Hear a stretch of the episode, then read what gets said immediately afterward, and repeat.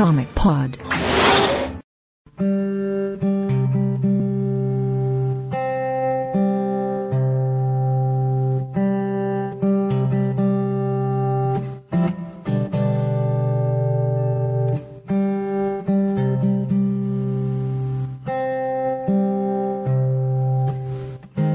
WhatsApp Zaronauta, tá começando mais um Comic Pod, esse é o de número 404. Eu sou o Vlad e hoje a gente vai falar sobre os 80 anos do Superman. Vamos fazer uma grande ode aqui ao Homem de Aço, né, comentando assim os principais pontos da carreira dele, o que ele significa. Enfim, vamos, vamos nessa. Para começar, eu queria chamar os nossos participantes aqui, pedindo para cada um deles resumir assim mais curto possível, é, de preferência um adjetivo, o que o Superman é para você. Começando Felipe Morcelli. Olha, eu sabia, eu sabia, cara. Filha da mãe. Hum, o herói definitivo. Eric Ataíde. Uma chance. Pedro Kobielski. Um farol para este mundo. E o Lib. É um ideal. No meu mundo não é um S. No meu mundo não é um S, é um farol. Nossa. Vocês lembram quando, quando o S de cabeça pra baixo significava ressurreição? Eu lembro. Lembro. Foi em 52 isso aí. Foi, foi. Eu achava isso maneiro, cara. Era muito louco mesmo. Quando não, ainda é, pô, que isso, vai pagar do cano nunca, jamais. Ah, esse ninguém mais usa, né, cara?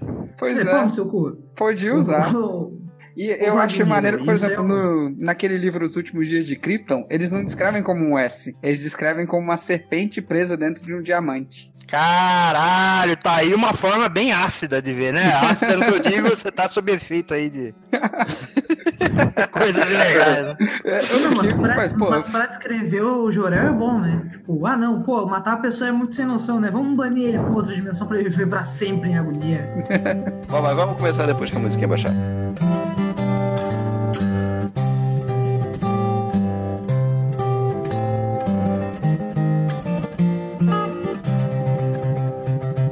Bom, a gente podia começar seguindo, essa, seguindo esse clima aí. Alguém tem alguma história com o Superman que queira contar aqui? Ah, alguma história da vida real ou uma história assim que a gente leu, gostou? Não, não, uma história da vida real.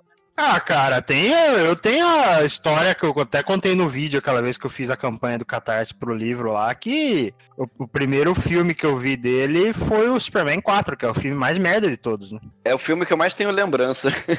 Ah, é, por- é porque ele é mais dos clássicos, ele é mais recente, né, e entre ele- aspas, né? E quando ele era criança, ele passava direto na sessão da Pois tarde. essas é, passava muito, cara, passava muito. Esses dias eu tava lá no, no trabalho lá, é, puta, vai pegar mal eu falar isso, mas não tem outro jeito. Eu tava jogando sinuca lá no trabalho, essas startups moderninhas. é, tem, tem, tava na TV, ela tava no Telecine, eu acho que tava passando Superman 4. Cara, como é ruim aquilo, velho, meu Não. Deus. Pô, Nunca cara, mas quando eu assistia quando eu era moleque, eu achava maneiro Ah, aquela pois luta é, a gente achava espetacular, ele enfrentando o cara do sol, lá parecia o He-Man, Aham. velho. É o, o, o, o- E eu digo mesmo que o, o Sentinela da Marvel é um plágio daquele personagem. É um plágio, é um plágio. Total, é igualzinho. entendeu? Mas. Pô, é muito maneiro, cara. Aquele filme. Pô, pra, pro que a gente via na época, né? Caralho, o, significado de maneiro mudou muito no desenho que você de vocês. Mudou profundamente.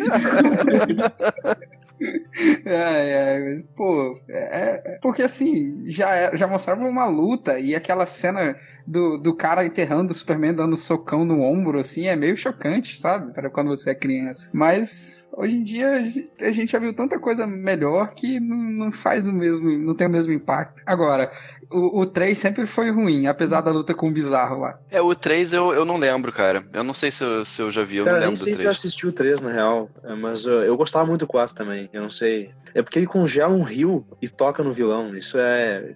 Ele congela um rio com super sopa e toca no vilão. Isso era muito marcante pra mim.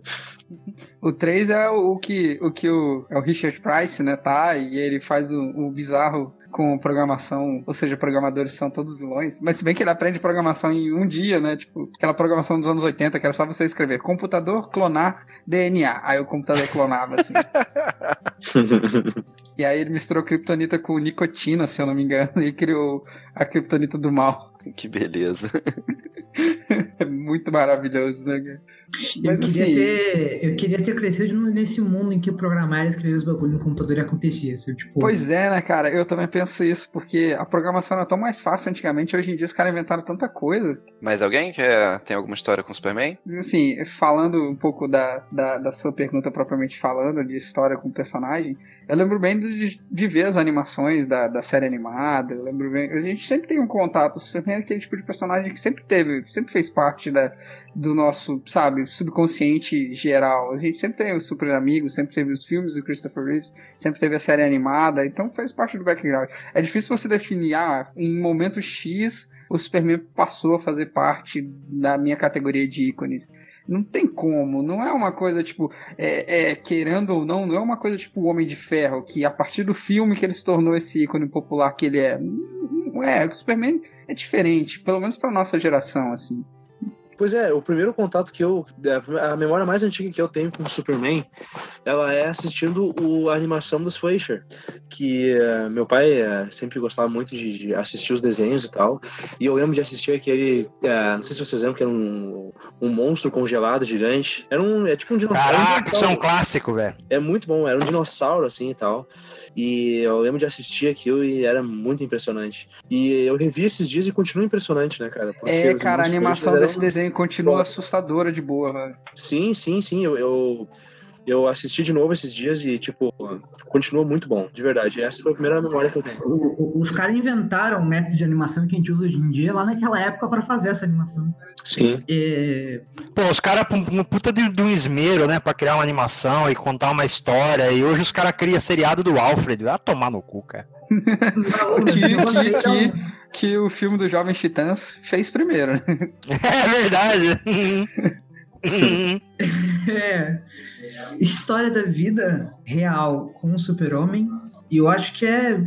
Desde que eu comecei a ler quadrinhos lá em 2009, e é, eu acho que é todo dia, cara. Tipo, se eu tenho algum momento da minha vida, uma história que é com o super-homem, eu acho que desde que eu comecei a quadrinhos em 2009, é basicamente todos os dias. Talvez se algum dia não, com certeza toda semana o super-homem faz parte do meu dia. Tipo, não só pelo fato que eu literalmente vejo ele todos os dias naquele quadro que eu tenho dele, mas é, a mensagem dele é, é- é, sabe, é- é- faz você querer. Dá, um- dá um- uma razão de estar vivo, faz você não desistir, faz você querer persistir. Ele é, pra- ele é a versão funcional de Jesus Cristo. Versão funcional de. Isso aí dá polêmica, hein? É, porra, se Jesus tivesse funcionado, não tinha cruzada, né, porra? Prevejo problemas nos comentários. Só pra esclarecer, foi a Erika que falou isso, beleza, galera? Só. É, eu tô fora. Processos para a Erika Taíde, por favor. Arroba nem Gmail. Não, mas assim, brincadeiras à parte, eu, eu, eu, assim, conceitualmente eu concordo muito com, esse, com essa noção de mensagem. Eu acho que nenhum super-herói traduz essa mensagem de esperança e de amor ao próximo assim tão bem. E que não fique piegas, porque quando você vê um, sei lá, um. ah, Não consigo pensar em um antes de cabeça, mas algum outro herói fazendo esse discurso, abraçando a, a menina que tava lá pra se suicidar e tal, não fica piegas, não fica forçado, porque você sabe que esse é o personagem. Isso tem muito mais valor pro personagem em todos os aspectos do que você ficar discutindo quem é mais forte, se é ele ou se é o Goku, se não sei o quê. Porque, cara, isso, isso não é o Superman. Apesar do Superman ser mais forte que o Goku, pronto, falei. Mas isso não é o, o, o personagem. O, o relevante do personagem é, tá na mensagem, tá na- no, no significado do símbolo, tá no significado do, do comportamento, do quanto que ele consegue te afetar, sabe? A minha esposa É, mesmo. agora eu lembrei de uma outra história, aproveitando o gancho do que o, do que o Lib tá falando aí, eu lembrei de uma outra história da vida real, quando saiu aqui a... Quando começou a sair a crise de identidade aqui na Panini, eu lembro que eu tinha voltado a colecionar quadrinhos pra valer, assim, mais ou menos nessa época aí. E eu tenho um tio que me emprestava vários quadrinhos quando eu era bem novo, de... Era bem mais da Marvel do que da DC. E porque ele não costumava ler DC, assim, mais por, por preguiça de, de acompanhar duas cronologias, sabe? Aí eu lembro que eu emprestei a, as primeiras edições da crise para ele, ele ficou boladaço, assim, porque ele falou, porra, é, é, parece que eu tô lendo gibi de super-herói pra adulto, né? E, e uma das impressões que, que foram mais marcantes para ele, que eu lembro dele me falando isso, é ele falou assim: é, é interessante como todos os personagens respeitam o super-homem, né? E, e, é verdade, né, cara? Eu lembro da, da caracterização que o, que o Brad Meltzer dá pra ele nessa história. Mesmo quando ele tá, quando ele tá encanado, quando ele tá inseguro e tal, mesmo assim ele ainda consegue passar uma, é, uma sensação de que vai, vai ficar bem no final, né? De que a pessoa não deve desistir da missão dela, que os companheiros dele não devem desistir da, da missão deles e tal. É uhum. interessante isso, né? Essa, essa, não, não, é uma imposição, não é uma imposição, né? O que ele faz. Uhum. Ele não, não se impõe perante os outros heróis, ele, perante os outros heróis. Ele adquiriu respeito com, com atitudes boas, né? Pois é, e aí você vê, assim, é, eu que tenho, tô aumentando meu contato com a Marvel no, nos últimos anos, você vê ela tentando fazer isso com alguns personagens, soa muito artificial, soa muito deslocado. É, é, é por isso que, mesmo quando eles colocam os análogos, você já automaticamente coloca uma, um certo respeito pro personagem. Tipo, o, o Império né? Ele entra você já fica, pô, esse cara é, é o Superman. Então você já, já compra a noção do cara simplesmente porque ele carrega um, um legado de análogo que ele tem. Então, assim, é inegável. Você vê o, o personagem tem esse, esse poder a ponto do, do Bendis, que é cria lá da Casa das Ideias, fala: Não, eu saio só pra escrever o Superman. Você vê, esse é o tipo de poder que o personagem tem. Esse é, o tipo é de virou moeda de troca, né, cara? Engraçado é, isso. Pô, o, o, o, o Romitinha, né? Romitinha fez isso. O Grant Morrison comprou os 952 porque foi comprado com Action Comics, né? Pelo menos foi o boato que teve na época. Tipo, sim, pra, sim. pra ele não, não, não sabotar, deram Action Comics pra ele. Pra você ver o nível que o personagem tem, sacou? O Jack Kirby caiu lá no, no, no Jimmy Olsen que é, não tem nada a ver com o assunto, mas eu só queria citar o Jack Kirby. É, mas o Jack Kirby ele teve um problema, que ele foi vetado uh, artisticamente, né? O super-homem dele tinha que ter a cara do Kurt Swan. É, é, era a censura da época, tipo, todo super-homem Quer dizer, não a cara do Kurt Swan, a cara do super-homem do Kurt Swan, que seria muito esquisito a cara do Kurt Swan. Mas assim, Tenho... voltando, voltando um pouco pro lado pessoal, até hoje a minha esposa, cara, quando ela vê assim, sabe quando você tá fazendo alguma cagada, assim, ela olha pra mim, ih, o Superman não ia gostar de te ver fazendo isso. Caralho, a Paula faz isso também comigo, é, velho. Rapaz, Puta a minha esposa faz isso. Pô, você tava tá fazendo aquela mutreta lá, ó, o Superman não ia gostar. E eu, eu paro. É, eu, eu, ela, ela, vira e fala assim pra mim, o que que o Clark faria? é, não, tipo, pô, vamos. Tipo, eu já falei, acho que já falei isso.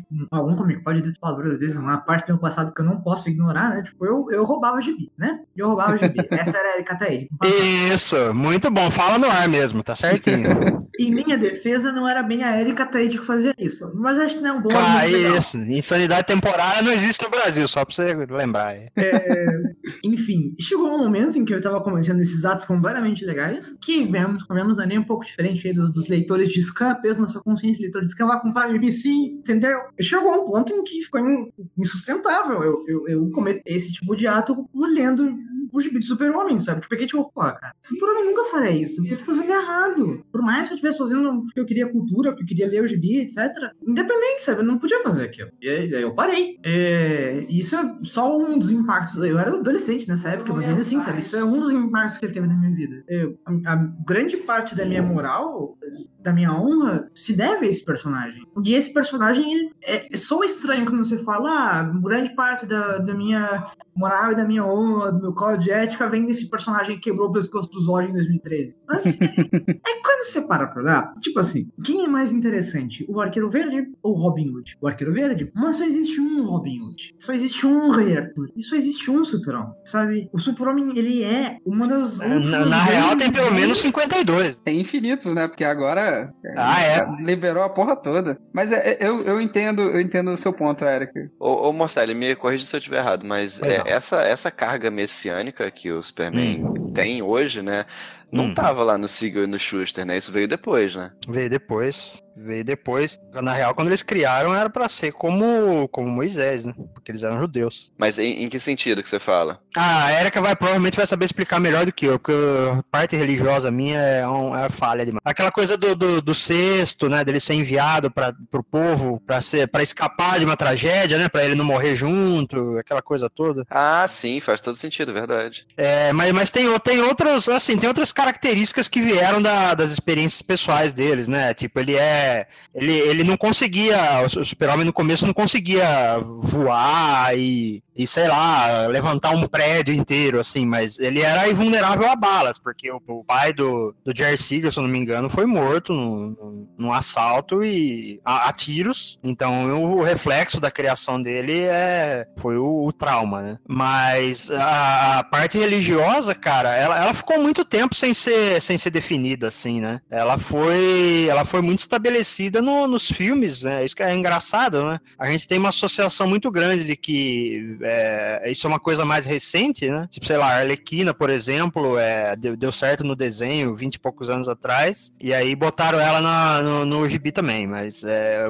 Super-Homem isso também aconteceu muito, muitos anos antes, né? 40 anos antes. O primeiro filme tá fazendo 40 anos é, esse ano. Se você considerar a quantidade de elementos que surgiram no rádio pra depois ir pra HQ, você vê que isso não é exclusividade. É, é verdade, filmes, né? tem, tem um negócio raro. O Jimmy Olsen surgiu no rádio, por exemplo. Jimmy Olsen, a Kryptonita. Kryptonita, rádio. é, é.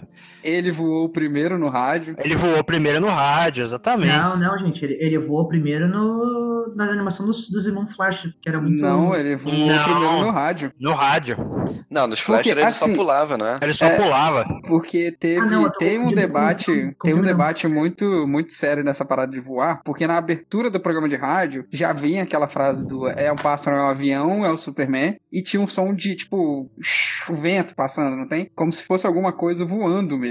E- Isso. mas, é- mas no início não era oficializado que ele estava voando depois de um tempo que oficializaram, não, ele estava voando na abertura. Isso foi depois da, do Capitão Marvel começar a voar. Então eu tenho esse, esse debate, não, o Superman voou primeiro no rádio, mas quem voou primeiro na HQ foi o Capitão Marvel. E aí até hoje ainda tem esse debate de quem voou primeiro entre os dois, sacou? Isso, exatamente. É, é um debate mais michuruca impossível, né? Quem É, bem Michuruca, é. Sempre Como tem. a maioria dos debates dos nerds, né? É, Extremamente sempre é, desnecessário. sempre é, né? sempre é. Esses debates, né? Um parênteses aí, eu odeio esses debates porque eles nunca são calcados em nada lógico, né? Tipo, quem ganha? O Superman ou o Goku? Quem ganha? O Batman ou o Galactus? Quem ganha? A Mulher Maravilha ou a Carla Pérez? Pode mandar seu cu, cara. Qual é o seu problema? Porra, a Ca- Carla Pérez em qualquer ocasião, cara. Certeza, cara. Certeza.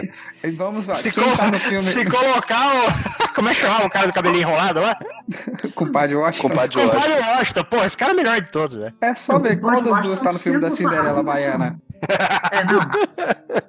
Não, assim, E- sem caso encerrado. Sem Caso de encerrado. Os vencedores dessas batalhas é o Super-Homem, o Galactus e a Carla Pérez. O Galactus, porque ele come a Terra antes do Batman criar o preparo, né? Porque ele come o preparo. Aí é a tática do Galactus, né? E o, o- a Carla Pérez, porque ela é a Carla Pérez, ela luta todos os estilos de luta brasileiro, ela treinou aí com o Padre Washington vários estilos de luta. Mulher Maravilha lá, entregou. Carla Pérez entregou o jacaré, cara. Isso aí, isso aí é indiscutível, isso é indiscutível na podosfera brasileira. Mas sobre o, o super-homem, os poderes dele, as origens, etc., esses debates mexerico do voo, é, várias coisas, tipo, raio laser do super-homem é, não existia, né? Tipo, primeiro ele via através da parede, e daí, de repente, alguém falou, tipo, pô, raio-x é radiação, né? Ah, ô, Lib, tem um negócio interessante aí sobre a, a Kryptonita, né? Eu Acho que é interessante. Eu- eu- foi uma das primeiras coisas que eu coloquei no livro, se eu não me engano. É que, na verdade, o Siegel e o Schuster já tinham imaginado a Kryptonita numa verdade, história né? que não O- pôde ser publicada. Exato, né? Do metal, Metal metal K. K, né? É o, meta, assim. é o- o Metal K, exatamente. É, essa, essa história aí, o Metal K de Krypton, é, é uma história que o Siegel e o Schuster produziram ainda no começo do Super-Homem.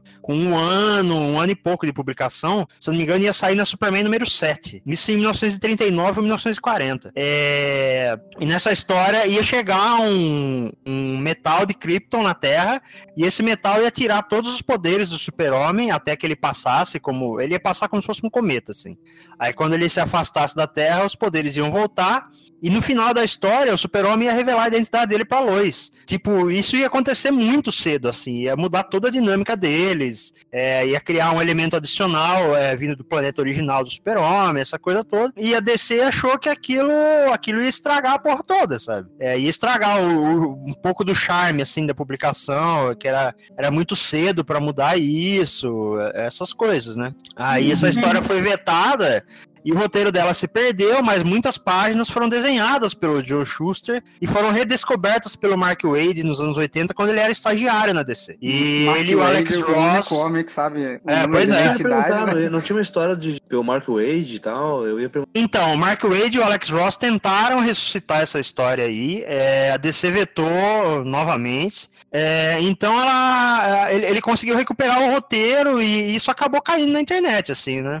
Foi publicado em algumas é, revistas de- especializadas em quadrinhos lá fora, tipo a Alter Ego, a Wizard publicou páginas recuperadas originais de Ursuster, trechos de roteiro e tal. E aí, uns anos atrás, o John Bodanov, que desenhou os homem aí durante, anos, na, na década de 80 e 90, ele reuniu uma galera e conseguiu recuperar essa história toda, assim, ela tá disponível online pra ler. É bem legal a história. Venhamos e convenhamos que a, a National tava certa na época, né? Tipo, se o Super-Homem é, tivesse tido essa crise, achado que ele ia perder os poderes pra sempre, mas não perder, e contasse pra Lois quem ele era, etc., a gente talvez não tivesse Super-Homem como a gente tem ele hoje. É, mas é, olha só, é, em termos práticos, eu- ele, ele mentir pra luz toda aquela coisa das duas identidades era uma puta ação antiética, sabe? Então talvez a, a mudança de dinâmica não teria sido tão nociva.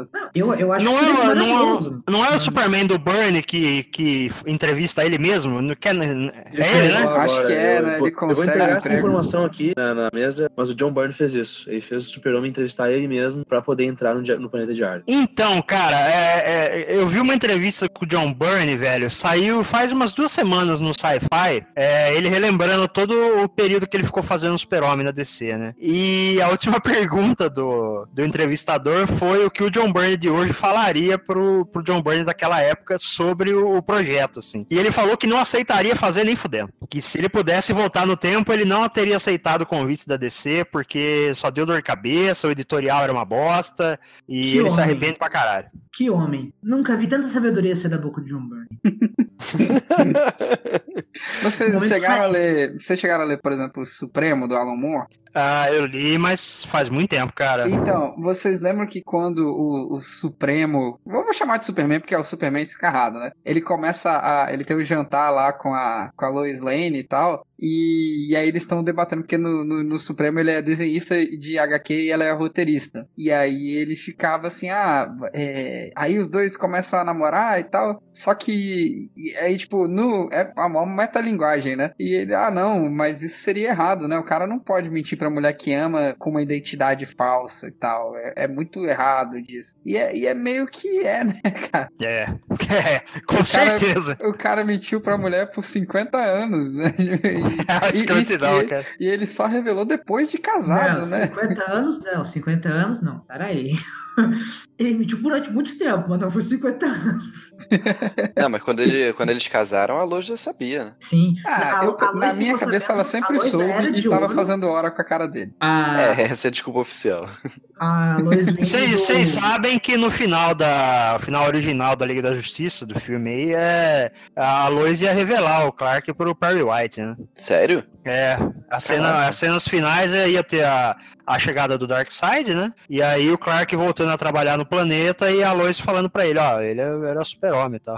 É, até porque no, no Batman vs Superman anunciaram que o Clark Kent tá morto, né? Como é que eles iam. Isso, Não, mas isso. agora ele, vai, agora ele vai virar o, o John Henry. Como é que é o nome dele? John Hamilton, né? O Hamilton, não, é Hamilton da cidade. O que você tá falando, velho? O Smith, né? Talvez tinha. Isso, Ah, tá, o tá, Pedro tá, tá. não entendeu. Nossa, a Erika vem gravar loucaça, né, velho?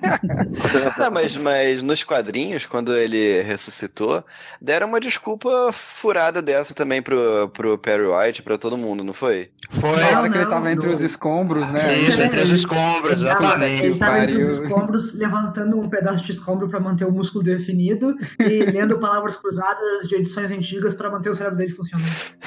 É, e aí o super-homem voltou com mullets e ele voltou com rabo de cavalo, lembra disso? Ah, é Afinal, ele verdade. tava é. os escombros, não dava pra cortar o cabelo. Ele, né, ele já tava ocupado carregando o peso e lendo palavras cruzadas. Você queria mais o quê? Que ele cortasse o próprio cabelo? Que é isso, gente? Vocês querem demais? Eles são humanos. Você acha que ele é super-homem? Ai, ai, cara. Você falou do Supremo aí, mas a DC também teve seus, seus frutos de super-homem, né? O, o Ah, Monel é um vários.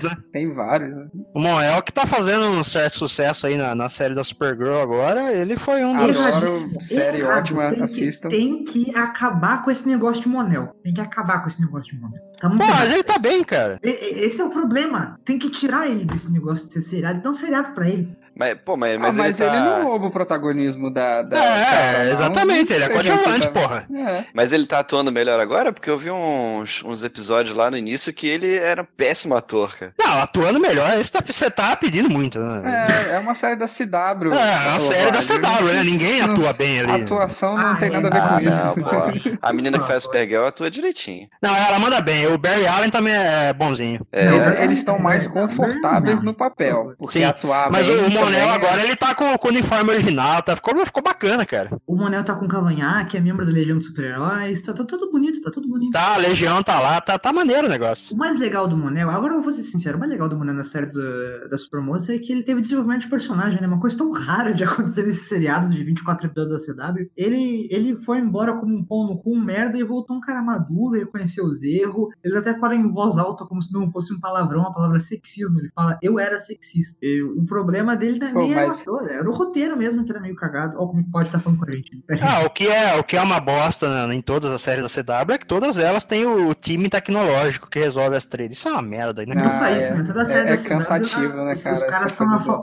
Tipo, não tem nenhuma série da CW que as pessoas não são a lei, sabe? Sempre a lei está junto deles. Você, tipo, você ignora... A única coisa próxima disso é a primeira temporada de Arrow. Depois da primeira temporada de Arrow, todas as séries da CW são, fazem parte da lei, com L maiúsculo. Agência Mas ó, aproveitar que vocês estão falando de, de série. Vocês estão falando que a maioria de vocês conheceu o Superman lá com os filmes, né?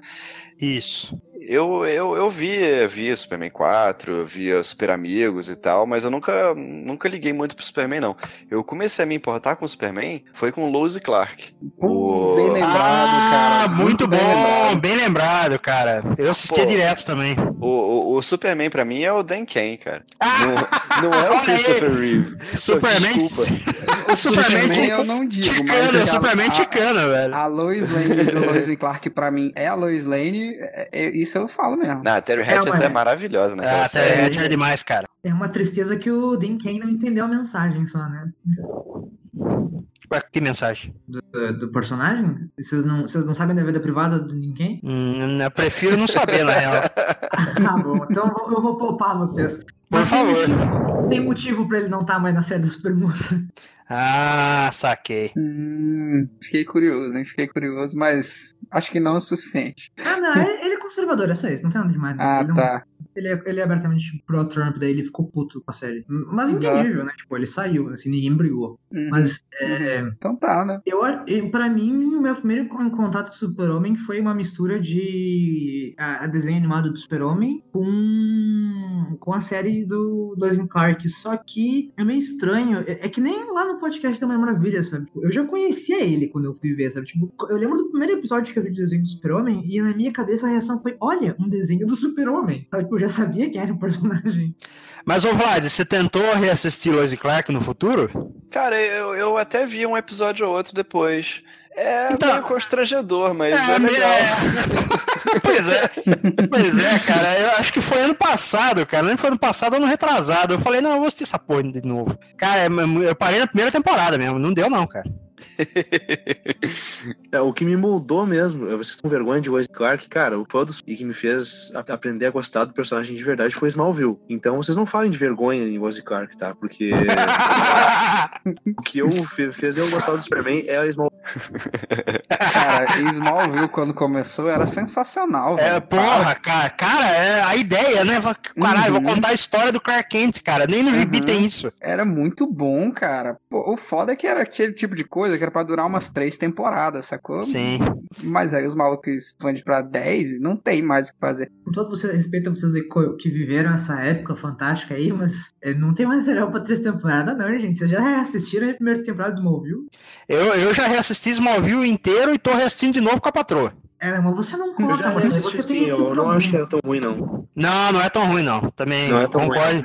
Concordo com o palestrinha aí. Diálogos, ah, principalmente os diálogos, a relação familiar do Clark, Jonathan com a Marta é muito Exatamente, melhor. era isso que eu ia falar, cara. A relação ainda... dos três é fantástica. Ah, e ainda é um dos melhores Lex Luthors que já fizeram, hein? Ah, não, com, com certeza. certeza. Com certeza. Isso, é, eu, eu me recuo pra minha insignificância, aplaudo palestra e, pô, com toda certeza, melhor, melhor Lex mesmo. É, é melhor ah, Lex Luthor é melhor Jonathan Kent e melhor Marta Kent, velho. Não, mas é, parar, com né? certeza. E, e, e a primeira temporada ela é meio inspirada nas quatro estações, né, cara? Tem a parada do, do, furacão, é muito maneiro, pô, Isso, cara, aquilo é muito bom. Cara. É verdade. Cara, tem alguns diálogos assim que bah, ficam na minha cabeça pra sempre, assim, daquela, daquelas primeiras temporadas ali. Não primeira... só os diálogos do, do Jonathan e da Marta com o Clark, mas também os diálogos do Lionel com o Lex. E ah, que... eram os melhores, né, cara? Porra. Sim, porra. Ah, aquilo ali, pra mim, o Lex também. Eu realmente acho que é o melhor Lex, assim, visual, assim, que tem aquele ali. Você lembra, ô Kobe, você lembra do episódio que o Lex lembra que foi a mãe dele que matou o irmão mais novo? Cara, não lembro, não. É... De qual temporada é isso? É da terceira temporada. Para mim, esse é o melhor episódio Smallville, cara, porque eles estão fazendo. O, o Clark tá naquele Instituto Summerholt e o uhum. Lex tá querendo extrair as memórias dele e descobrir quem o Clark é de verdade. Ele tava naquela paranoia dele já, naquela obsessão lá. E, e daí, dá, eu, não, eu não lembro exatamente o que acontece, mas o, o, o, Lex, ele também tem alguns lapsos de memória da infância e do período que ele teve aquele casamento maluco, que ele caiu numa ilha e, e o caralho é quatro lá. E aí ele começa a lembrar das paradas da infância infância e ele lembra, ele finalmente lembra que foi a mãe dele que matou o irmão mais novo. E ele e o Lionel sempre achavam que foi ele, que o Lex, que matou o irmão mais novo, é, que tinha acabado de nascer e, e foi morto com um travesseiro no, no rosto, né? Foi, foi afogado. E quando ele lembra, é, é, ele, ele, ele conta pro Lionel, assim, ao mesmo tempo o Clark, que estava passando pelo experimento, ele, ele, consegue lembrar pela primeira vez da mãe dele em Krypton, que é a Lara, né? E ele começa a gritar Lara, Lara e tal, e ele conta isso pra família dele. Sim, cara, tô ligado nesse episódio aí. Então tem, tem uma, uma, uma lembrança dupla, assim, a, a, forma como a direção funciona, de mostrar os dois lados, né? A família que, que aceita o filho, né? Como ele deu sorte de cair com os quentes e, e ser bem criado e tal. E o Lex, que caiu numa, numa família de víboras e tal, e, e tem uma, uma lembrança traumática, e como aquilo muda a dinâmica com o pai dele depois. Cara, é muito foda esse episódio, cara. Cara, tem um episódio da primeira temporada que é fantástico, que é, se eu não me engano, tem uma senhora que mora num asilo e ela tem uma, o poder de ver o futuro. Ah, Aí, sim, da primeira temporada. Lá, encosta nela e é uma cena, cara, fantástica, que aparece, assim, um campo, e aí as flores viram sangue, e aí aparece o Lex com branco, assim, tá ligado? E com luvas, assim. Cara, é uma cena que... Pode crer, é uma, uma das mãos dele tá com uma, tá com uma luva negra, né? Isso, só ah, pra eu lembro dessa cena. Visual, e a cena é, é e foda. Tem, e tem os easter eggs, tipo, o anel mesmo, quebrado, de cores né? ali, é muito bom mesmo. Não, é, não tem uma referência a ele ser presidente também nessa, nesse flashback, nessa visão do futuro dela? Eu lembro de uma coisa assim com o Luthor no Smallville. Tem, tem, tem, uma, tem uma previsão, mas não é nesse episódio, é uma outra. É, e ele chega a concorrer mesmo, mas não é pra presidente, é pra senador. A Marta, vocês estão falando? A Marta que vira senadora, né, na série. Ah, então, o Lex concorreu, aí o Jonathan ganhou. Só que o Jonathan teve um infarto no mesmo dia e morreu. Aí a Marta, que já tinha contatos políticos também, acabou ficando com a parada. Ah, sim, tá, beleza. É, então, mas mas aí a série foi descambando, né? Tipo, entrou o Arqueiro Verde. Cara, ela, ela foi descambando, mas, mas eu gosto muito da, das duas últimas, que é quando ele começa a virar o Superman de fato, tá ligado? Ele fica mais assertivo, mais confiante, ele começa a ter certeza do, do papel dele no mundo, sabe? Eu acho maneiro eu tenho, essa, essa, eu tenho uma essa trajetória. Birra, assim. Cara, o Smallville eu gosto demais das últimas temporadas que a Era de Ouro ali, a Era de Prata. Aquela parte, aquelas últimas temporadas ficaram muito boas. Pois é, cara, o episódio da Sociedade da Justiça que o Jeff Esse Jones vi, escreveu esse é muito é, maneiro. é animal, velho. Esse é muito maneiro. É muito Eu- bom. O episódio Aquele da da Legião Isis também, é muito legal. O da Legião é legal. Então, é, é- é- sei lá, eu, eu, eu tenho birra com essas séries prequel. Tipo, Gotham tem esse problema pra mim também. Que, tipo, é um prequel, mas que já conta tudo que o personagem tem. Tipo, já mostrou todos os vilões, ele já derrotou todos os vilões. E aí, ele virou o Superman. Então, tipo, beleza, o que, que ele vai fazer agora? Ficar impedindo avião de cair? Porque não tem. Ele já derrotou até o, o Doomsday, ele já derrotou o Zod. Em Smallville já tinha enfrentado essa galera toda. Então, aí, assim, isso tinha me conhecido o causava White até, velho. uma preguiça, me causava uma é, na- preguiça. é verdade. É verdade. Na oitava temporada ele enfrenta o Day, cara. É assustador, velho. Aí eu fico, bicho, agora o cara vai virar o Superman e vai ficar salvando gatinhos, vai ficar pedindo aviões de cair e tal. Aí isso me causava uma preguiça cronológica, saca? Por isso que eu acho que essa série tinha que durar, tipo, duas, três temporadas. Porque nas primeiras temporadas, eles não exploram os grandes vilões. Você tinha o Lex, mas faz parte do canon do Superman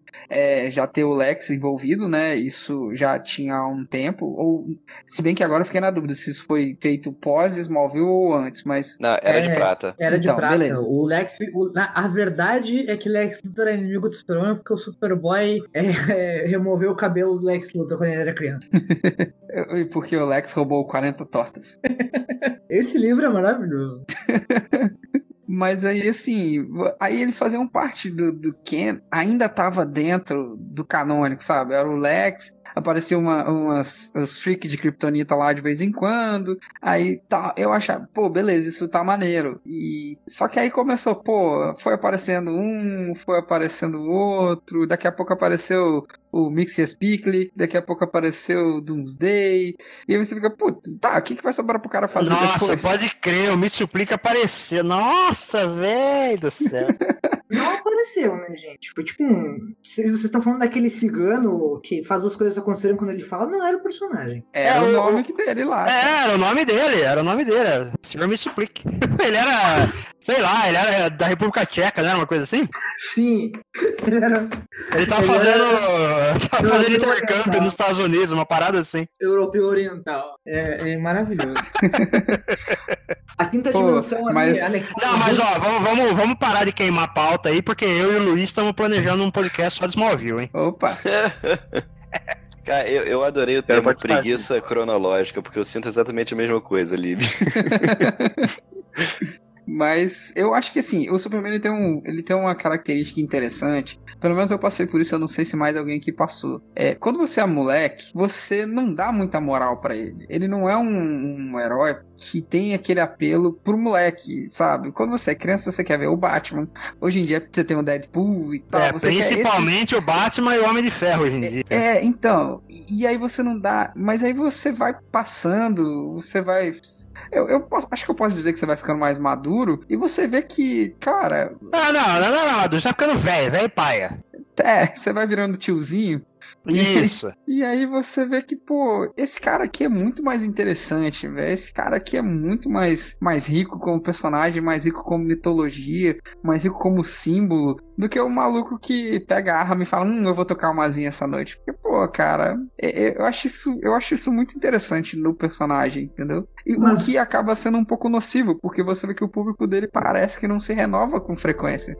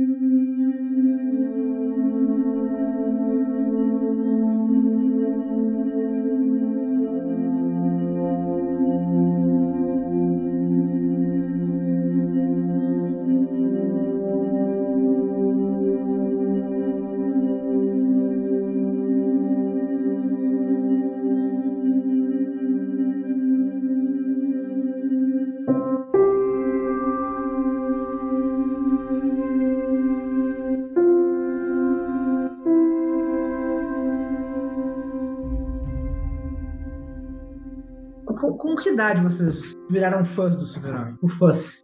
Olha, eu comecei a comprar os gibis em 2003. Já era pela Panini. Eu não peguei a fase é, formatinho da Abril, eu não peguei nada disso. Mas e logo quando ele chegou na Panini foi quando eu comecei a acompanhar os gibis, ainda esporadicamente e tal. Mas o meu contato mesmo que me fez pegar a Liga da Justiça e o Superman foi com a animação.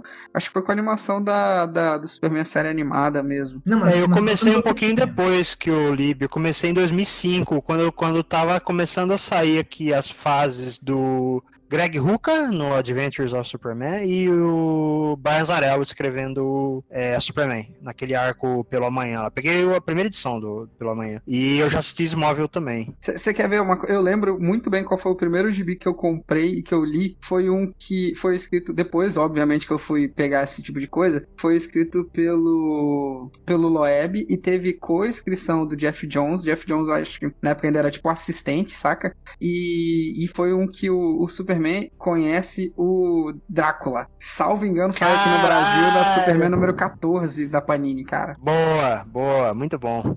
É, a, não, não, se for pensar na primeira edição que eu li do Super-Homem, Independência de Colecionismo, foi Liga da Justiça e Batman número 2. Quando tava na queda do morcego e o Batman saiu da liga, aí o Super-Homem entrou na liga, que daí saiu o Kate Giffen e entrou o Dan Jurgens pra escrever a liga. A minha foi parecida. A minha foi Liga da Justiça e Batman número 9. Foi quando foi, foi a história da Liga da Justiça que fazia crossover com a morte do Superman. Ah, boa! Putz, a história é muito boa, cara. É. Eu comecei a ler o Superman com, com mais ou menos nessa época da, da morte e retorno. Na uhum. verdade, um pouquinho depois, aí eu consegui as revistas mais antigas, mas foi um pouquinho só depois. É, a morte eu não cheguei a ler quando saiu, mas eu lembro como todo o evento, né, cara? Pô, passou comercial na Globo, velho. É, é. Mas aí, aí depois eu larguei. E voltei a comprar o Superman na época do, do Superman elétrico. Boa! eu comecei a Superman com o Superman elétrico, cara. Excelente, eu comecei, cara. O primeiro gibi que eu comprei do Superman na banca foi o formatinho com o Superman elétrico. Se eu não me engano, era a estreia dele. Muito bom. Muito é, bom. mas, pô, era, era uma coisa assim, diferente, sabe? Sim. Pô, o Superman ficou elétrico, tem que ver como é que é isso, sabe? Aí eu comprei. Aí eu como voltei a comprar o Superman aí, depois eu larguei de novo. É, então, isso é muito do que eu te falei, da, que, que eu acho que acontece com o personagem, daquela síndrome de que ele não é interessante pro jovem. E aí você pega, tipo, pô, Superman elétrico, aquele visual maneiro, porque o visual do Superman elétrico é ah, irado. o visual é sensacional, cara. Pô, aí você... Pô, eu tenho um action figure dele na minha mesa do trabalho, cara. Então, pô, Caraca, é um que visual inveja. muito maneiro, cara. E, e, aí você olha assim, pô, eu quero ler esse cara aqui, porque esse cara aqui é maneiro e tal. E aí você lê e... Há, há, há controvérsias, há debates, mas é, é, eu acho que é muito disso, saca? Do, do personagem não conseguir ter esse apelo pro jovem por algum motivo. Acho que... Eu, acho, eu acho que é o jovem que tá errado, cara. Ah, com certeza. Tem ah, que certamente o jovem, é o jovem que tá errado, é. Mas, mas, mas é exatamente isso, Lib, porque comigo foi assim também. Eu, que quando eu era mais moleque, eu não, não via muito interesse, não tinha muito interesse no Superman. E aí eu acompanhava esses eventos, assim, que aconteciam com ele, sabe? E só depois que, bem, bem mais velho, que eu comecei a acompanhar mais, mais frequentemente. Eu tinha 14, 16 anos quando eu é, 15 anos com margem de erro de um ano segundo Instituto Data Foda-se é, de idade quando eu comecei a me interessar pelo Super-Homem. Mas é, as pessoas ao meu redor meio que me zoavam por gostar do Super-Homem. Então acho que acho que é bem isso que vocês falaram mesmo. Eu não consigo compreender. Assim, tipo, ainda mais agora. Tipo, quando, quando eu tinha essa idade, até vejo lógica. Só que agora, tipo, é, tudo que você vê na internet é as pessoas querendo um Super-Homem, sabe? O que a gente mais quer é o Super-Homem. A gente quer que as pessoas sejam mais Super-Homem. Não faz sentido a gente não gostar do. Olha aí, Vlad, olha o que eu postei no grupo aí. Cara, que irado. Caraca, que maneiro. É, muito legal. Então, é, isso que a Erika falou é bem interessante, porque é, problema de aceitação aí quanto ao Superman Returns, né? Aquele filme do Brian Singer que, caiu, que saiu em 2006. E, mas é o, Super-Homem ele fala exatamente essa frase que, o, que a Erika falou agora, né? Quando ele sai é, naquele primeiro voo com a Lois e ele fala para ela, ah, você tá ouvindo alguma coisa? Ela fala, ah, não tô ouvindo nada. E ele fala, ah, então, eu tô ouvindo pessoas pedindo ajuda o tempo todo, daqui de cima. Então Cara, é isso que eu tento é fazer, muito... né? Nossa, eu adoro esse filme, cara. Eu também, eu gosto muito, cara. É, em termos de caracterização do super-homem, Uhum. é perfeito, cara. Eu falo, eu falo que o Man of Steel é um filme de ação melhor, mas o, o, o Superman Returns é um filme de Superman muito melhor, cara. É, Ah, com então, certeza. eu, eu vou dizer uma frase rarissimamente ouvida, mas o meu único problema com o, com o Superman Returns é que eu acho que ele tem mais cenas de ação do que ele precisa. Eu acho que ele precisava de menos cenas de ação. Acho que ele precisava de menos palhaçada do Lex Luthor. É a mesma diferença. É, ah, pois é, cara. O Kevin Spacey, puta que É, pariu. bah, cara, esse é um assunto que a gente não precisa falar. Esse, Kevin Spacey é um assunto que a gente não precisa falar no podcast. Não, olha, eu tô, eu tô cagando pelas polêmicas dele. Isso não me interessa. Foda-se isso. É. A questão é que o Lex Luthor dele é uma bosta, só isso. Pô, é porque ele, ele não fez o Lex Luthor dele, né? Ele fez o Lex É, ele fez o Gene Hackman, né? É, exatamente, pô, é muito triste, contrataram ele cara. pra fazer o Luthor do Gene Hackman, né? É Ele muito triste, Ele cara. fez um bom papel. Mas esse, esse é um problema generalizado do Superman Returns. Porque o próprio Brandon Ralph, Ruff, ele tá tentando interpretar o Christopher Reeve Tá, interpretando o exatamente. Superman. E o Brian Singer tá tentando ser o Richard Donner. É, é, geral- Que é geral, é combinação. um filme, A é um filme que todo mundo tá tentando emular outra pessoa. A única, a única pessoa que não tá tentando emular ninguém é o cara que segurava o, o Christopher Reeve na corda, sabe? Não tem ninguém fazendo isso mais. Agora você tem o cara apagando o pênis do. do vocês viram o nome É, então, mas o, eu acho que assim, o, o Superman de Brandon. 79, o Superman de 79, ele, por ser essa coisa toda que foi, as pessoas hoje continuam tentando buscar aquilo, mas, sabe, o, o mundo mudou, as coisas não são mais daquele jeito, sabe? A gente tem que, tem que evoluir também, tem que largar esse negócio um pouco de lado e, seguir em frente. Virou exibição lá no chat. Agora virar tipo, meu Superman é maior. É, não, o, o que eu ia dizer é que o, o, o pênis do Brandon Ralph foi reduzido digitalmente, é só isso. É, eu sou Isso, exato. É fato exato. maravilhoso. O que significa que quando ele vira o átomo no, no Legends of Tomorrow, vira uma piroquinha. Ou não, né? Se a massa não diminui, porque o número de átomos não muda. Ah, então ele continua, ele continua pausudo, então. É, é proporcionalmente falando, Ah, entendi. Que, que coisa fantástica. Que maravilhoso. o melhor seriado da atualidade, né, cara? Tem É o Adam que West. se- você separou um orçamento do seu filme pra apagar o pênis do ator digitalmente. Olha, eu queria trazer uma, uma polêmica. Eu, eu, eu tava lendo umas histórias da Era de Ouro do, do Capitão Marvel e comparando com algumas coisas da mesma época do Super-Homem, né? E eu achei uma parada muito interessante, que quando tava rolando aquela, aquele processo legal é, entre a, a DC e a, e a Fawcett, porque o, o, o Capitão Marvel foi acusado de ser cópia do Super-Homem, aquela coisa toda, né? É, muitas das, dos tipos de histórias, muitos dos tipos de vilão que o Capitão Marvel enfrentava na época foram, foram absorvidos pelo Superman quando a Fawcett desistiu de publicar o Capitão Marvel para encerrar o, o, o litígio, né? Então, por exemplo, é, quando o Capitão Marvel enfrentava é, monstros de outros planetas, coisas multiversais, universais e é, vilões com planos malucos, é, o Super-Homem tinha, tinha muito pouco ou quase nada disso, assim. Depois que, o- que o, o Capitão Marvel é, foi encerrado, é, a lacuna que ele deixou foi toda absorvida pelo Super-Homem, assim, né? Foi tipo, a DC processou a outra editora por, por teoricamente copiar o personagem dele, só que quando aquele personagem é, foi enterrado, eles pegaram todas as ideias legais que ele tinha e colocaram no dele, sabe? É muita sacanagem. É, porque É, mas na é verdade claro. o, o Capitão Marvel ele tava com uma postura já muito mais madura de texto, muito mais madura de narrativa do que o Superman já tava na época. É, é, não era à toa, cara. Que, que o Marvel tava ultrapassando o Superman em vendas, bicho, porque o conteúdo era muito mais interessante, eles já tinham uma noção até, tipo, psicologia infantil, por isso que botar é uma criança que vira um super-herói, isso tem mais Ah, e tem apelo. toda aquela coisa do ritual de iniciação, né? Dele descer perna. É, então, Ah, ele né, já tinha uma todas. narrativa muito mais apelativa pro, pro público que ele tava focando, saca? Já era aquela coisa do targeting, que hoje a gente estuda tanto na faculdade, mas é, ele já tinha muito mais competência. Então, não, não era, não era, tipo, não era à toa que o cara tava vendendo tanto ou mais que o Superman em algumas coisas. E aí, é, quando o caminho inverso foi natural, velho? Os caras estão fazendo certo aqui, vamos pegar isso aqui também. Afinal, eles estão usando um personagem igual ao nosso, vamos, vamos fazer a narrativa igual a deles. Também, né, Só cara? pra, Tipo, só pra deixar claro, eu estou Não, falando pois sim é. que o Capitão Marvel é plágio do Superman. E pronto. É, não, mas é, e era mesmo, só que É, ele, ele tinha uma sofisticação na maior que a do Super-Homem, né, cara? É muito o engraçado. mais, isso. Nem cara, compara, é o muito Marvel, mais. Man. O Marvel Man, ele é um plágio do Capitão Marvel, mas ele é muito melhor que o Capitão Marvel. É uma tendência natural. É tipo. é- é- esse é um caso em que isso não aconteceu, né? Mas é tipo o Thanos com o Darkseid. O Darkseid é melhor que o Thanos, mas isso não é um caso agora. Mas é, existem plágios que simplesmente são plágios. A gente sabe que são plágios. Né? Não tem problema isso. É, e É, então. o que eu ia dizer, tipo, pô, é óbvio Capitão Marvel vai fazer mais sucesso que o Super-Homem, né? Tipo, o, Grande Depressão se encontra com a Segunda Guerra Mundial. Que criança que vai querer ler gibi do repórter investigativo? É a criança que lê do, do, menino que fica musculoso e dá tapa em, em, em- em larva, tamanho difícil. Uhum, uhum. Não, e, e- era aquela coisa, né? É o sidekick que vira o super-herói, porque é a criança era relegada ao papel de sidekick tal. Era, pô, era tudo muito certinho pra fazer sucesso, cara. Foi, foi muito bem feito. Os caras planejaram muito direitinho.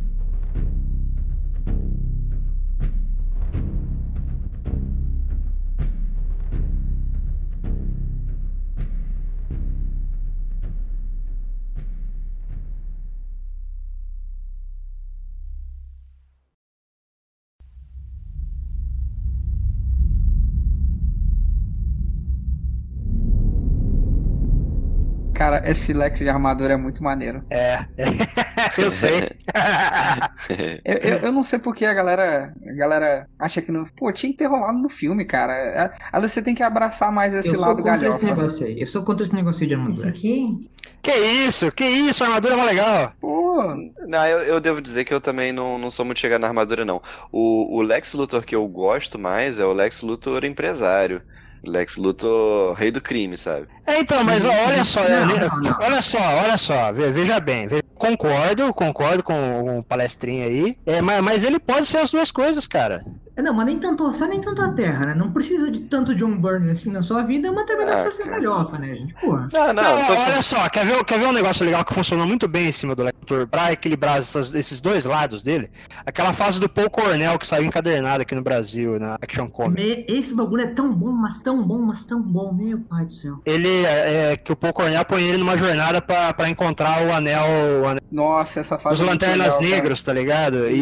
Ele encontra até com a morte, né? Ele encontra com a morte do Neil Gaiman, que é sensacional, cara. Ele enfrenta o Senhor Cérebro, o Gorila Grodd, ele vai passando por vários lugares, assim, e vários, vários tipos de histórias diferentes. Isso que é maneiro. Tem história na selva, é, tem história na cidade, ele sendo empresário, tem história que ele dá uma trapaceada no Exterminador, que é legal pra caralho. Tem Tipo, uma é história muito que ele bom, enfrenta cara. o Freeze. Pô, Pois é. pega, pega o, o Lex Luthor de Grandes Aços Superman, que, que ele é o tempo todo o gênio cientista inalcançável. Tipo, pô, eu estou aqui sincronizando uma parada que tá em Marte, que tem um delay de tantos minutos e não sei o que, eu tenho que estar tudo calculado e tal. Ele é um gênio, cara, absurdo. Mas no final, o que, que ele faz? Ele vai pro fight lá com, com o suco de, de poder kryptoniano dele lá. Eu, eu acho que uma coisa não anula a outra, não, Ah, que cara. isso não faz muito sentido, no- cara, na minha cabeça. Porra, a gente, tá, a gente tá falando de um alienígena que voa, faz sentido, cara.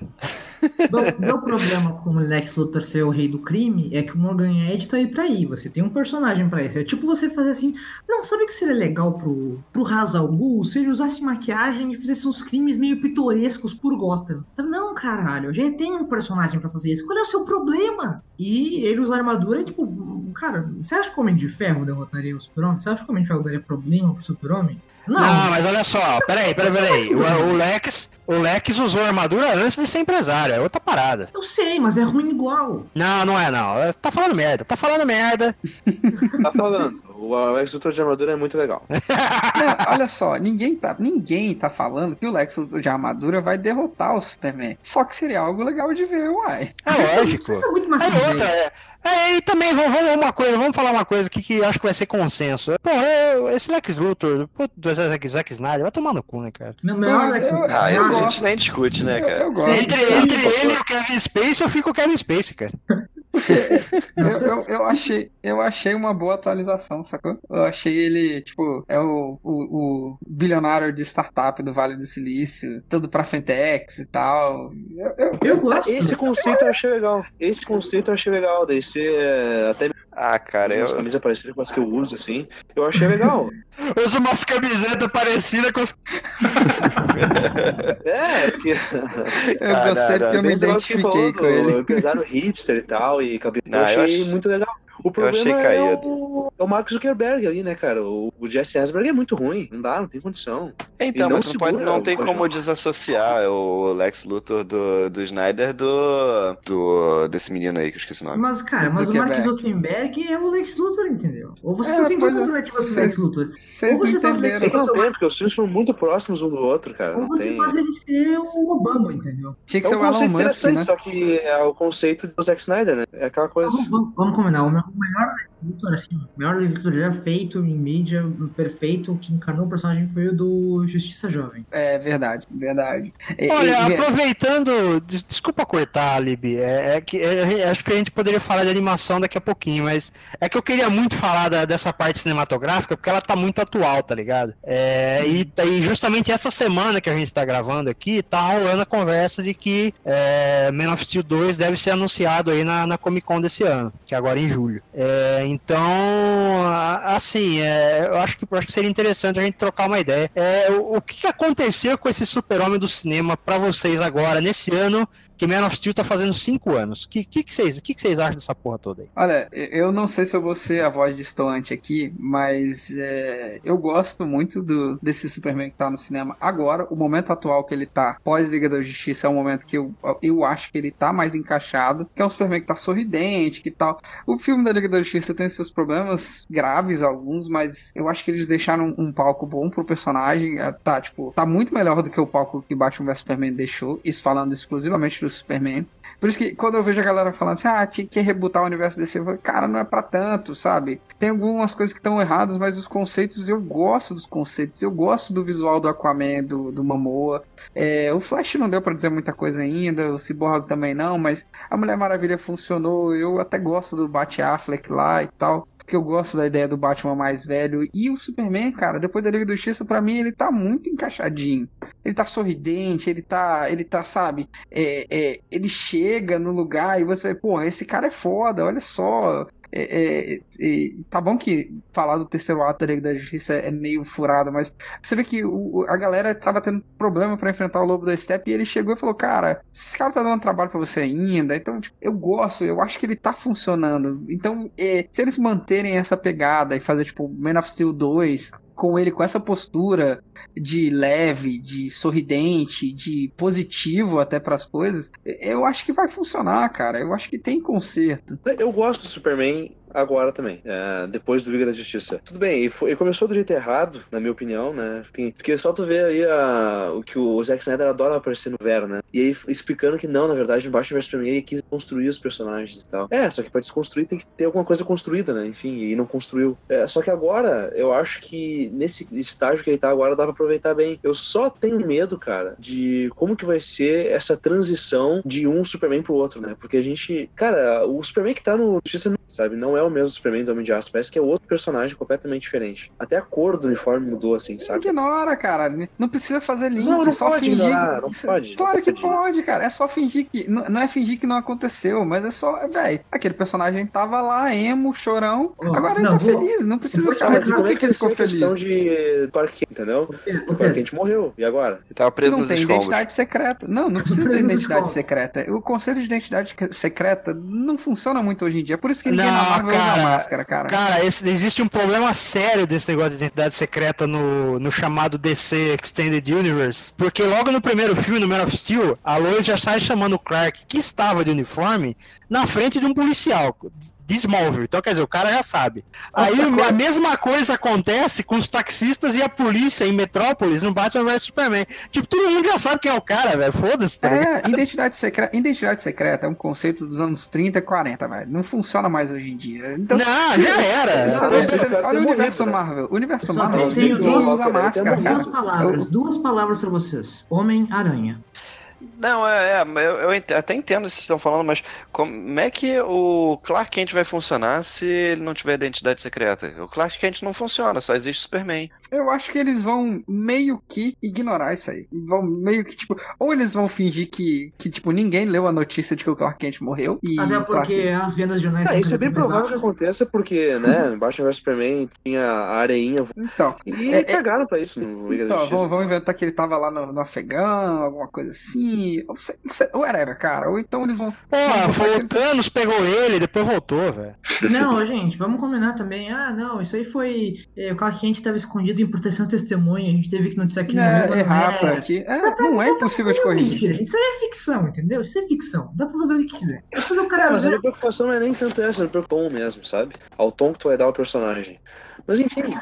E outra, é que assim, cara, eu não vejo na, por, esses, esses caras da DC aí, uma. Esses caras que estão no universo, se é que tem alguém, uma mão forte, assim, pra definir o que, que vai ser cada filme. Então eles vão fazer o que fizeram com Batman, cara. Eles vão dar pra algum diretor que queira fazer o filme, faz o que tu quiser. E isso é perigoso, entende? Tem que ter uma ideia clara do que, que tu quer pro personagem. Mas então, cara. dizendo é- Então, um mensageiro do desastre aqui, tudo bem, mas. Não, mas então, olha só, eu acho que eles tentaram, de uma maneira muito incompetente, controlar o rumo criativo com, com os filmes do Zack Snyder e com o Esquadrão Suicida e viram que a coisa não deu muito certo. Então, o que, que eles tiveram? Eles tiveram um exemplo com a Patty Jenkins, que deram um pouquinho mais de liberdade e o filme foi um sucesso. Então, desculpa que tossi. Então, assim, é, se você vê, por exemplo, o Aquaman não tem nenhum boato de que o filme tá dando bagunça. Então, teoricamente, eles estão dando liberdade e espaço pro James Wan fazer o filme dele. A mesma coisa com o filme do Shazam, que já terminaram as filmagens e não teve nenhum boato de que ah, o filme tá uma bagunça e não sei como todo filme do Zack Snyder foi. Então acho que agora eles falaram, bicho, a gente interviu e só deu merda. Vamos deixar os caras fazer o filme que eles querem. E assim, Cara, e- e existe um problema também com o Zack Snyder, que é ele, ele filma demais, né? Normalmente É, ele faz o é foda. orçamento muito em cima de coisas, aí ele quer fazer milagre na sala de edição. E, pô, a gente já viu que o Jorge Lucas isso não funcionava, né? Com ele não funcionou também. Não, e porra, vai tomar no cu. Se você vai gravar quatro horas de material pra fazer um filme, você sabe que o filme vai ficar picotado, porra. O filme não vai ter essa duração. É, exato. De, de Watchmen, quantas horas ele tinha mesmo? Cinco, seis horas, sei lá, uma coisa assim. Cara, isso é um absurdo, velho. O meu medo é o seguinte, o negócio de dar o filme que é um cara, porra, puta machista, misógino, sabe? E faz um troço todo torto. É esse que é meu medo, sabe? Esse é o problema. Olha, a minha opinião sobre esse negócio do Super-Homem no cinema, depois de cinco anos no do Homem de Aço, eu lembro que eu gostei tanto do Homem de Aço que eu fui duas vezes no cinema. Eu não tenho essa, essa proporção financeira, entendeu? Eu fui ver Porra, duas vezes. duas vezes? Eu fui umas cinco, velho. É, eu também fui dublado. umas três, quatro vezes. Dublado, É, eu vi é todas as vezes, que eu- porque aqui no cinema é só que chega eu- Vocês dublado. são ricas. É, pô, Nada, é vocês porque aqui o cinema é cinco reais, Vlad. Eu paguei 3D de adulto duas vezes. Isso aí pra mim, ó, não tem, não tem igual. Eu, eu sou a senhora do torrent, entendeu? Eu não, não vou ver filme no cinema. Eu fui ver esse filme duas vezes. Mas hoje, cara, esse negócio de super-homem no cinema tá errado, entendeu? Tem que acabar com esse negócio de super-homem no cinema. Que não dá, entendeu? Ainda mais depois de um bagulho tipo Guerra, Guerra Infinita. Vocês viram a Guerra Infinita? Não tem mais filme da DC no cinema, cara. Acabou. Não tem mais isso aí. Não Ah, eu Quica discordo. ela, quica ela. Vamos, vamos quicar? Discordo. E assim, eu, eu, eu tô na linha do Pedro, sabe? Eu acho que o Superman que acabou a Liga da Justiça é o Superman certo pra você fazer um filme e a partir de agora fazer direito. Acho que dá pra, dá pra fazer sim. Não adianta você ter o personagem direito, você ter uma aventura meia boca, você ter um ator meia boca fazendo um vilão, você ter um roteiro que não, não leva em consideração essa interpretação do personagem. É, é- precisa de muitos fatores certeiros para que o filme agora seja bom. Eu não, eu não tô nem falando dele ser um sucesso, tô falando dele ser bom, dele entender o personagem, mostrar o personagem no cinema, sabe? Muito difícil. Ah, Érica, só precisa de um filme bom. Só precisa de um filme bom. Eu, eu me sinto que nem o Doutor Estranho, cara. Eu- eu- de 14 milhões eu tô vendo uma chance de ser certo. É, eu, vou não sei dizer- se esse cara que foi. que, assim, foi. Não, não sei, né? Por enquanto é tudo boato ainda. Mas possivelmente quem vai dirigir é esse mesmo cara que tá fazendo o Missão Impossível aí. Que o Henry Cavill é o vilão do filme, né? Então já, já tem uma experiência de trabalho bem sucedida com a pessoa e eles têm conversado para fazer isso. Essas conversas chegaram na Warner, então é esperado que seja anunciado aí na Comic Con para lançamento em 2020, que é seria aí mais ou menos uns seis meses depois da Mulher Maravilha 2. É mais ou menos isso. É, eu não sei, cara. Eu não conheço o trampo desse diretor aí. Missão Impossível, na real, eu nunca vi nenhum dos filmes, então não sei o que falar, assim, mas. É, sei lá. É, eu concordo com os palestrinhas aí quanto à co colocação do Super-Homem agora, né? Tá, tá num ponto agradável, vamos dizer assim, pra se contar uma história que pareça mais o personagem e dê mais é, é, condições do público se identificar com ele, entender melhor é, quem ele é, o que ele faz no, no planeta, para que ele serve e coisas legais que ele pode fazer para a sociedade, enfim. É, mas, mas eu acho que essa, essa é a última chance, tá ligado? Se, se esse filme for anunciado mesmo, se ele for ser feito e tal, e, e não virar de novo, cara, aí é melhor deixar o Super-Homem na geladeira por um bom tempo, cara. É, dá pra deixar ele como se fosse o Hulk, né? Que não tem mais filme solo, mas não tem. Exatamente. exatamente. Sei lá, tipo, eu gostei muito, muito da ideia de que ele vai aparecer no Shazam e que ele que vai, tipo, daquele boatão que tava tendo que ele que ia meio que inspirar o Billy Batson e tal ia lá dar aquela moral pro cara e tal. Eu achei que essa ideia, tipo, combina muito com esse Superman que terminou Liga da Justiça, sabe? Ia ser top. Sim, chegar lá, combina, "Ê, combina moleque." bastante. um assassino. Mas isso não, não, não tá confirmado já? Que ele vai aparecer um pouquinho? Então, o, o- parece que o Henry Cavill postou umas fotos no Instagram. Se não sei se foi o Henry Cavill ou se foi aquele ator, o ator que vai fazer o, o Capitão Marvel. Postou uma foto do, do Henry Cavill no set e tal. Isso, foi isso mesmo. fazendo um mistério, né? Ah, olha quem tá aqui e tal. Então, assim, ainda é boato, porque é boato, né? Mas tá muito É, confirmado. o que, que o cara assim. tava fazendo lá, né, velho? Tipo, É, exato, entendeu? Tipo, só vai deixar de ser boato o dia que o filme sair, mas até então o cara tava lá no set, o cara tava, se eu não me engano, tava até com, com a capa protegendo o figurino, alguma coisa do tipo, não lembro bem da foto mais, mas assim, tá, tudo indica que é isso mesmo que ele foi fazer. E, e, ah, ia ser cara, foda, velho. pô, pode- combina pode muito com, combina muito com o Superman terminou. pode, pode falar palavrão assim, cara. Ah, ia ser foda isso, velho. Tá louco. E não aí- de onde que- Desculpa, falar.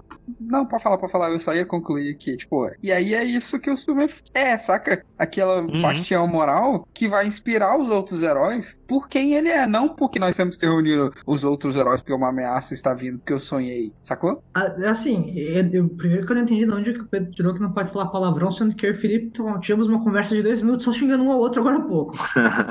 E- eu, eu tenho um problema muito sério. Eu acho que o Super-Homem ele precisa ser o primeiro herói do, da narrativa, sabe? É, E ele não é. Mas, mas isso ficou Não, muito, não tipo, ficou muito, ficou muito parecido com os 952, por exemplo, que o Superman foi Mas o tá primeiro errado. herói que veio a público, mas o Batman já tava nos bastidores há muito tempo, e eu acho que isso Mas é- funciona muito bem, porque o Exato. Batman funciona bem funciona. como um mito, sacou? Eu acho que funciona. É que eu, não sei, é que eu, eu gosto. Eu não gosto do Batman como mito. Eu gosto do Batman do Dennis O'Neill, sabe? Tipo James Bond ali, ó. Aperta a mão do prefeito, fala, e aí, gurizada, para de usar crack, essas coisas assim. Ah, esse Não. Batman também é legal. É, pô. Eu gosto E do o- Batman lenda urbana, sacou? Eu acho ele Eu também- muito eu- melhor. Sim, Eu sim. também acho. E, e o, o- eu, eu gosto com exceções, sabe? Exceções, tipo, desenho do Justiça Jovem ou coisa assim. O gibi do, do Terra 2, por exemplo, o primeiro herói do mundo é uma maravilha. E é ok, é um universo paralelo, é uma história diferente. Só que os, o cinema, ele é a porta de entrada de muita gente. Ele é, ele é pra representar o canon, ele não é pra mostrar um universo alternativo, sabe? Eu gostaria muito Não, que não, não um concordo, filme- não concordo, hein? Eu queria que a gente concordo, não. pudesse ter um- É. essa liberdade artística no cinema, Cânone só funciona pra, pra quem é do gibi, velho. A gente nós somos tudo um um bando de Zé Ruela, cara. Não, e Cara, outra, o filme qual mais Conan, flopado né? de Porque todos. É. É, também tem mais- essa. Qual cânone? Exatamente. Qual cânone? Essa porra muda a cada dois, três anos. Não, o filme mais flopado de todos ainda vai dar mais dinheiro do que o gibi que mais vende ever, sacou? É Então, lógico, Você cara. acha É que os caras estão ligando pra gibi mesmo? Que se foda cânone. É. Cânone com a rola, velho. A Marvel seguiu o cano e tá dando certo, né? Pois é, né? a Marvel não seguiu o canon de nada, cara. A única Marvel seguiu o cânone, tá louco? Ué, por que não? Imagina, cara. Olha, ela seguiu mais o canon do que o DCU. O Não, não, muito vocês Eu vou mais- falar um, eu vou falar um Imagina, né? nome que vai refutar tudo isso. Vou falar, vou falar um nome que vai refutar isso aí. Tio Ben. Hum. É, Tio Ben não foi citado só. E o Homem-Aranha entrou agora só, né? Porra, o, o Homem de Ferro, o Homem de do banco, Cara. apareceu o Homem de Ferro, o Homem de Ferro não foi o meu. Grandes poderes com grande personalidade ego dele. Porra, o Tio Ben já morreu. Não Cara, o Homem de Ferro nunca teve a personalidade do Robert Downey Jr., só no filme. E É, realmente. o, Que ele é um fanfarrãozaço, o cara. Super-Homem também nunca jogou, melhor, mas né? até o Henry Cavill aparecer. Ah, Mas já matou é os uma Zod. forma. É, já matou os Zod, exatamente. é uma matou, forma dele matou o Zod alternativo na dimensão brinquedo com Kryptonita da caixinha no gibi de John Burney. Quer menos cânone do que isso? Mas já matou o Não, Zod. se vo... não, pera aí. Se você não considera, o problema é seu, não é do gibi. É, você vai vir com aquele papo de na minha cronologia pessoal. Porque aquele artigo, aquele artigo seu do, sobre o John Burney ainda precisa de um, de um contraponto. Ele vai ser meu. Então, então taca lá, vamos pro ringue editorial. Beleza. É engraçado que o ringue editorial é entre eu e o dono do site, né? Mas tudo bem. Você tá, você tá merecendo um chutinho nas bundas aí faz um tempo já. pra, ver se, pra ver se acorda pra vida, tá ligado? Precisa de um sacode. É, exatamente. Você precisa de um terremoto aí. Uma boné de papel do Kento Serra. Cara, mas se você pensar que o, o Snyder tava, que, tava ensaiando de fazer o Injustice no cinema, a Não, gente até que terminou cara. bem, né, velho? É, isso é, tem- é, isso é verdade, cara. Isso não, que, que mano Injustice, cara. Na- nada isso é puro clickbait. O cara perguntou se ele tava se baseando no Injustice pra gravar a cena, ele falou sim, daí o cara falou, tá vendo? Ele ia fazer Injustice no cinema. Porra, mano, coitado do Snyder, o cara faz tanta merda, daí os caras inventam mais merda ainda pra falar mal dele. Fala uma das merdas que existe, pra que inventar merda? Ah, olha só, se for, for considerar cronologias de modo geral, é, tá muito parecido com Injustice em vários pontos mesmo. Isso é, isso é verdade. Eu não tenho, É, eu não tenho isso- argumento. Isso, isso, isso, por exemplo, é, seguindo aquela história, o, o, o flashback do Flash em Batman vs Superman, Uhum. falando que ah, a Lois é a chave e tal, faria muito sentido ele encaixar o Injustice ali. Tipo, Ô, ela morreu claro, e com o cara certeza. voltou pra avisar, porque a Lois é a chave, não sei o quê. Que Com foi um plot que certeza. foi ignorado em Liga da Justiça, né? Mas ok. Exato, exato. É, é, então, assim, cara, se os caras ignoraram isso, velho, você acha que os caras não vão ignorar uma nota num jornal de que o Clark Kent É, com morreu? certeza eles vão ignorar, eu tenho plena certeza disso.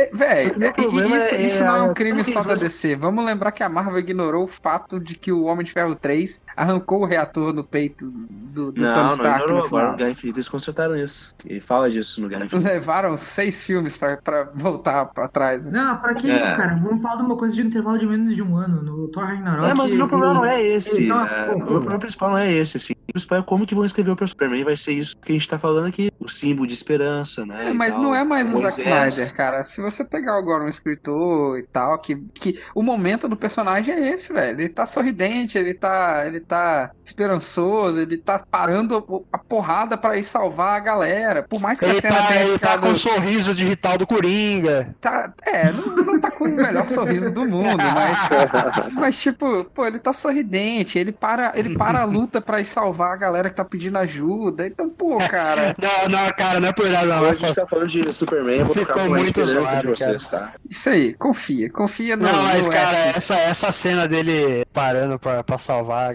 cara, ficou muito zoado, velho. Que, tipo, O tipo, terceiro foi- ato é todo zoado, cara. É, o terceiro ato é cara, todo zoado. a, a parada foi toda feita de proposta só pra ele. Ah, preciso salvar uma galera agora. Tipo, que, que porra escrota, cara. É, não, o terceiro ato é todo zoado, cara. É, é, o filme, pra mim, eu tava gostando bastante, até o terceiro ato deu uma. E olha que eu ainda gosto bastante do filme, mas o terceiro ato é todo zoado. Nossa, eu, eu não consegui, cara. A Liga da Justiça pra mim foi, foi a d'água. Não, isso aqui tá Assisti, cara. assisti quatro vezes no cinema, só pra te deixar triste. Caralho, você tá maluco, Nossa cara. senhora. Você não tem onde gastar dinheiro, cara.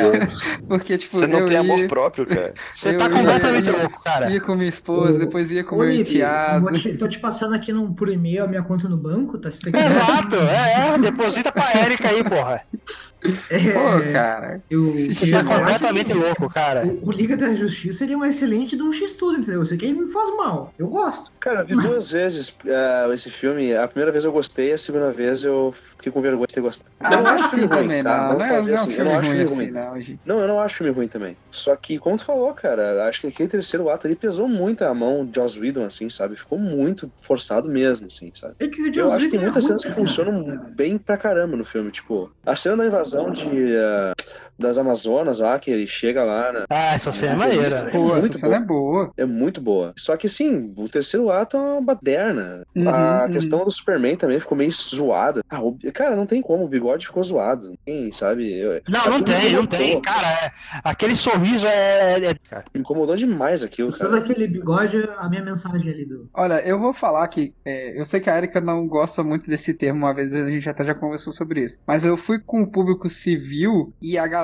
nem Civil. notou, cara. É isso aí. A galera nem notou o tal do bigode, bicho. Isso incomodou mais a gente que já sabia. E aí depois, quando eu falei, tirando a cena de abertura, que realmente tá grotesco, Tá, É, tá é assustador. demais. a, a É cena de abertura é medonho, cara. grotesca. Cara. tu vai abrir o filme com o pior CGI que você já viu em muito tempo em, em, em, em Pará. Mas no, no, no filme mesmo, no andar do filme, a, a galera que não tava ciente, cara, não, não pegou muito essa coisa do bigode, não. A gente tava olhando já, já tava sabendo. Já tinha aquela coisa do vale da estranheza, que você fala, puta, tá estranho pra caralho e tal. Mas é, aí, lógico, aí você fala, então, o bigode do cara tava de computador. Aí a pessoa, puta, tá estranho mesmo. Mas olhando assim, velho, o pessoal não saca, não.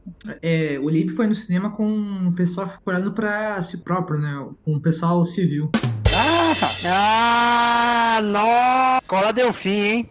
Mate que eu trabalho aqui todas as quartas de noite. Caralho. na mesma praça, no mesmo banco, porque a praça é nossa. Eu também não vi problema do bigode quando eu vi no cinema. Eu, eu, sinceramente, até, até na primeira cena eu não achei tão grotesco assim. Mas vendo as imagens paradas, sabe? Tem que mudar o Age Ah, então, Erika. A, a, a primeira cena, eu falei, puta, se o filme for todo assim, vai ficar realmente muito cagado. Mas não, a primeira cena é a única que tá muito zoada. O resto é, é, é, é tão ruim quanto todo CGI de filme de super-herói é ruim. Pô, daí você você é uma boa tia Érica, pô. Você já do, do Pantera Negra é bonito. Ó, eu vi, eu não vi Pantera Negra ainda, estou admitindo. Ah, eu vi hoje, cara. Mas as cenas que eu vi, tipo, tinha umas paradas dignas de, de PlayStation 2, cara. É, o CGI do Pantera Negra é muito ruim. Olha, eu, eu não sei que. Exemplo, vocês, meu parâmetro é outro, então. né? Porque pra mim tá valendo. Seu parâmetro é o Ed Woods, né? Não sei Redwood. quem é. A saída do Super-Homem no cinema tem que dar ele pra, pra um diretor aí louco da cabeça, não dá pra Wes Anderson, dá pra. Caralho! As Porra, tá irmãs- maluco. pras irmãs Wachowski, dá pra uma pessoa zoada, entendeu? Ah, irmãs Wachowski, sim. Almodóvar. Quê? Puta, as irmãs Wachowski há uns anos atrás eu ficaria empolgadaço com essa ideia, mas hoje em dia eu... eh, não. Ah, cara, eu sou, sou muito fã, não adianta. Até Não. Sense8 eu gostei. Eu queria Ah, ser muito muito fã. empolgada com o filme das Ah, Wachowski. O Júpiter lá, ok, tá. I, I rest my case, mas. É, não, aquele- aquele- obra delas, eu Eu acho que a gente chegou no, no- no fundo do poço do cinema que a gente pode falar, cara. Quando a gente chegou em Júpiter Cena, eu acho que a gente tem que trocar de pauta, senão eu vou começar É verdade, vamos, vamos mudar. É, pro-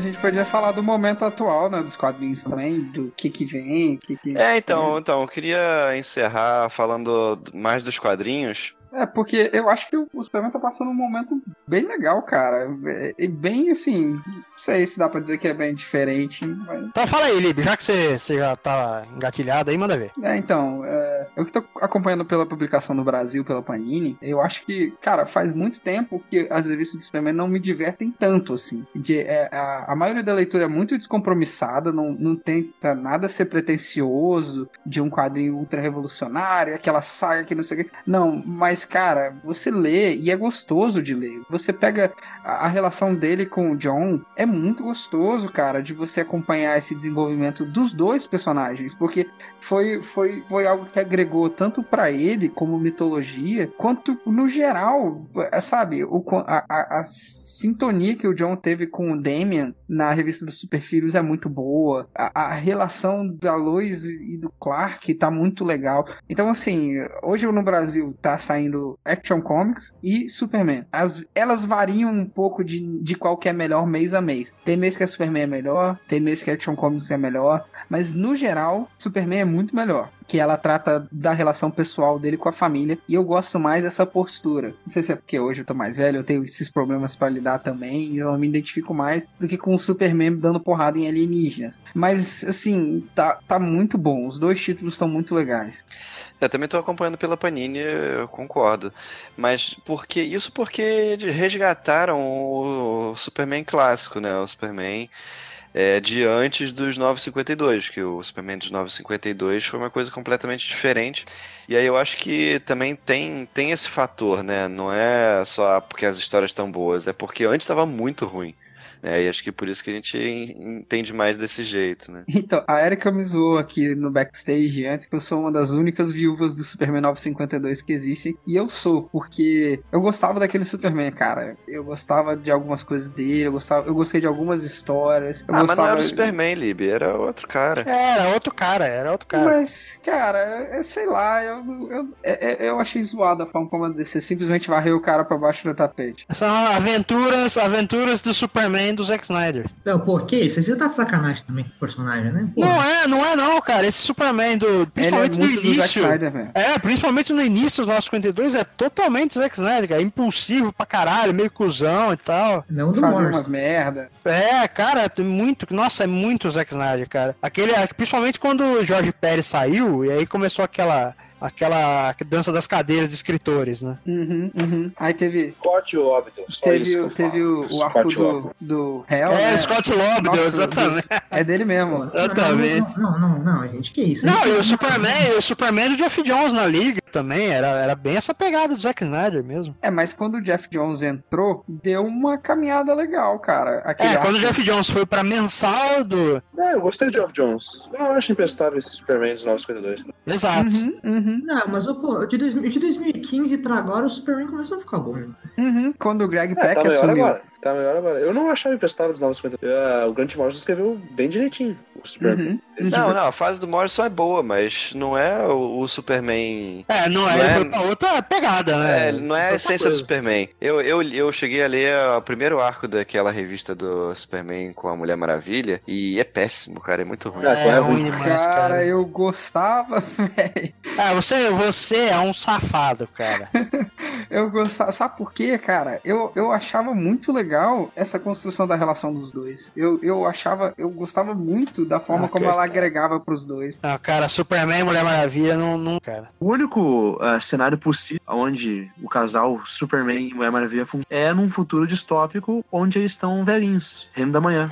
Só. Qualquer outro contexto não funciona. Eu acho que fica muito. É, concordo com, com Ô, o palestrinho. Ah, ô Pedro, eu, eu tenho que discordar contigo. Por mais que eu concorde com tu- cada coisa que você falou agora, eu tenho que discordar só porque eu acho que a amizade deles é um negócio tão foda que eu acho que estraga a amizade deles. Eu não tenho nem É, problema com por isso. porque tipo, Mas o- todo mundo morreu. Mas, ô, Eu Eric, que amizade funciona e trepação Porra. pode funcionar junto, não tem problema. Não, Nós eu temos só eu, nós temos só um ao outro e tá, vamos ficar juntos então. É isso. É, vamos viver de cara? lança. É, Ah, punheta foi inventado aí pra isso, cara. Você não precisa comer a pessoa só porque você Que isso, mas se a pessoa que dá pra você, aproveita, ué. Nunca ouvi falar em amizade colorida, não? Ah, que porra Não. é essa agora? Desculpa, eu sou daltônica nas minhas amizades. Eu, eu não, não tenho esse negócio. Porra, chupacabra. Você não sabe Mas que aproveitar a vida. Eu vou não, né? dizer Acabei de falar que... que- não tem relação colorida. Eu vou dizer que eu acho que funciona, cara, a relação dos dois. Porque ah, eu vi algumas edições, lógico que nem todas as edições eram interessantes, minimamente falando, mas eu vi o, quanto que, por exemplo, ele, ele, pa- eles pareciam entender de uma forma. Isso eu acho que reflete muito o que a Erika falou da amizade dos dois, mas do quanto que eles conseguiam entender os problemas em comum que eles tinham em níveis assim que até então eu não via ele conseguindo transmitir pra Lois Lane, tipo, ah, os problemas com os vilões assim, assim, assim e tal, e ela entender. Ah, mas assim, ô Lib, isso tem uma explicação. Você não conseguia ver ele transmitir pra Lois Lane porque aquele não era o Superman, caralho. Não, mas no- os 952 nunca ficou com a Lois Lane. Ele não era, Mas exato, ele não errado, era o. Superman. Você imagina que publica assim, o Homem-Aranha Ultimate, tá? Daí esse negócio de Tia May tá errado, né? O Tia May não- é, é uma pessoa que ele nunca ouviu falar na Tiamat, ele não tem Tiamat. Ele foi adotado pelo seu Zé. E quem morreu não foi o Tio Ben também, foi o, foi o taxista aí questão aquele. O resto do Homem-Aranha segue igual, mano. E aí ele faz um pacto com o capeta e apaga o casamento. Não, cara. Pô, Pô, a gente já não vai. A gente já trocou de pauta com a Júpiter Ascending. Não me traz Homem-Aranha ruim também, cara. Vamos falar do Super-Homem. Desculpa, eu peço perdão, eu não queria desviar a pauta. Ah, mas olha só. sabia que ia chegar Porque nisso. o- a única coisa que eu sentia. A única coisa não, né? Mas Ah, a coisa que eu é. mais sentia falta e eu achava grotesco no Superman 952 era a ausente do, dos Kents. Que ele, É, tipo, os dois verdade. morreram quando ele era muito cedo. Sim, Então é ele não eu tinha mais essa gostava. figura. Isso era uma coisa que eu mais gostava dos anos Ah, não. Isso eu achava, eu achava, assim, uma falha conceitual grotesca pro personagem. Grotesca, grotesca. É, eu concordo. Inclusive as histórias.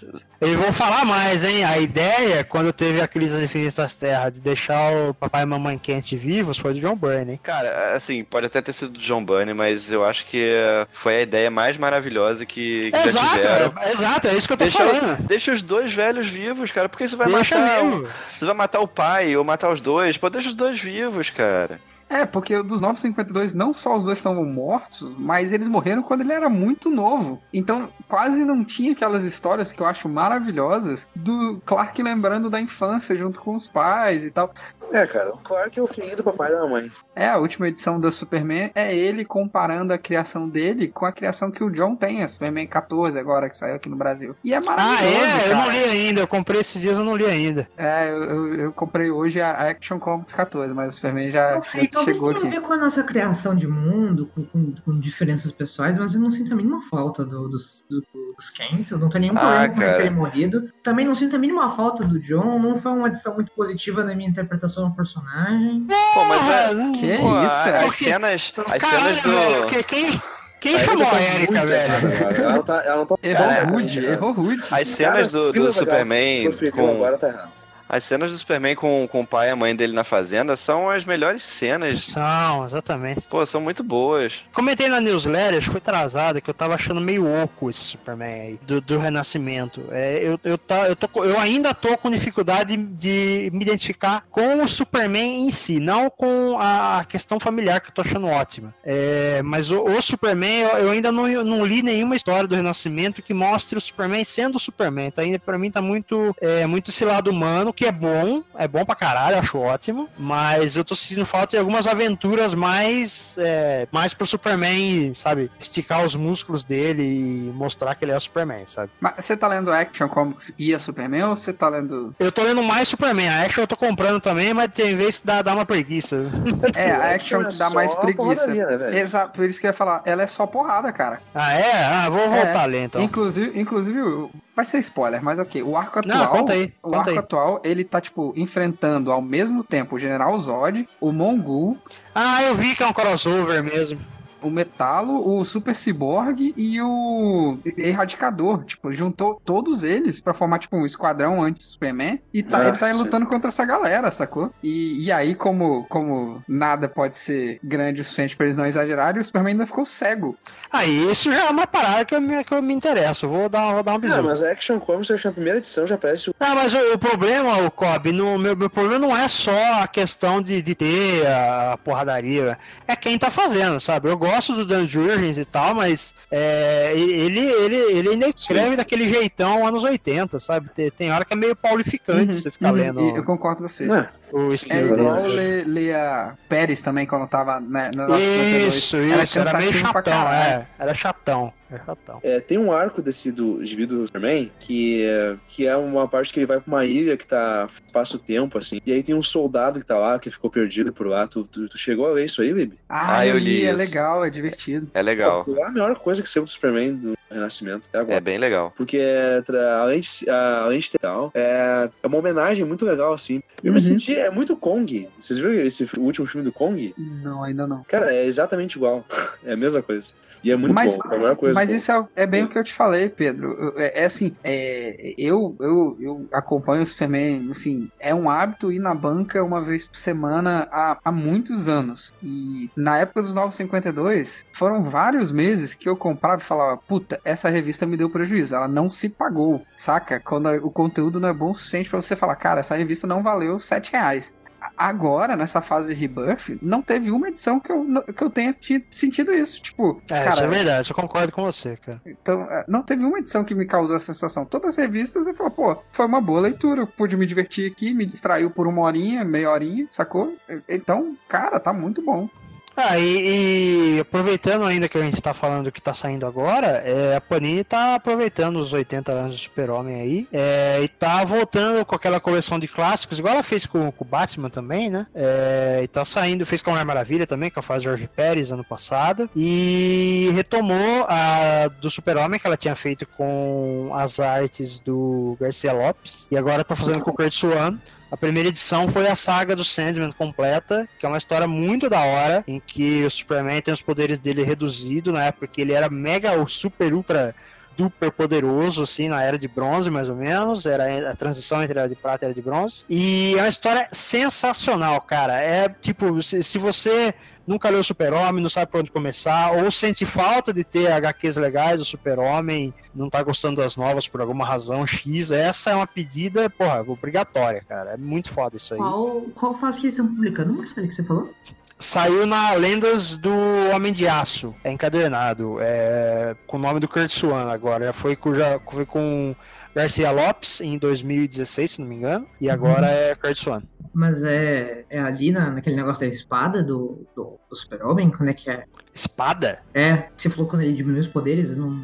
É, não, então, é que o Super-Homem nessa época ele era mega poderoso, assim, muito mais do que ele é nos últimos, sei lá, 25, 30 anos aí. É, e o Dennis O'Neill, que, que assumiu os roteiros do Superman por um período curto nessa época aí, é, inventa uma história em que toda a criptonita do planeta é eliminada. Porém, é, rola uma, um problema lá que eu não, não vou falar pra não, não estragar o rolê, é que o poder do, do Super-Homem é reduzido para um terço de tudo que ele tem. E é transmitido para uma, pra uma criatura feita de areia. Por isso que é a saga do Sandman. Sim, então é, é essa história que está sendo publicada. É, ela já foi publicada inteira no primeiro volume. O segundo volume já vai ser, vai ser outra coisa.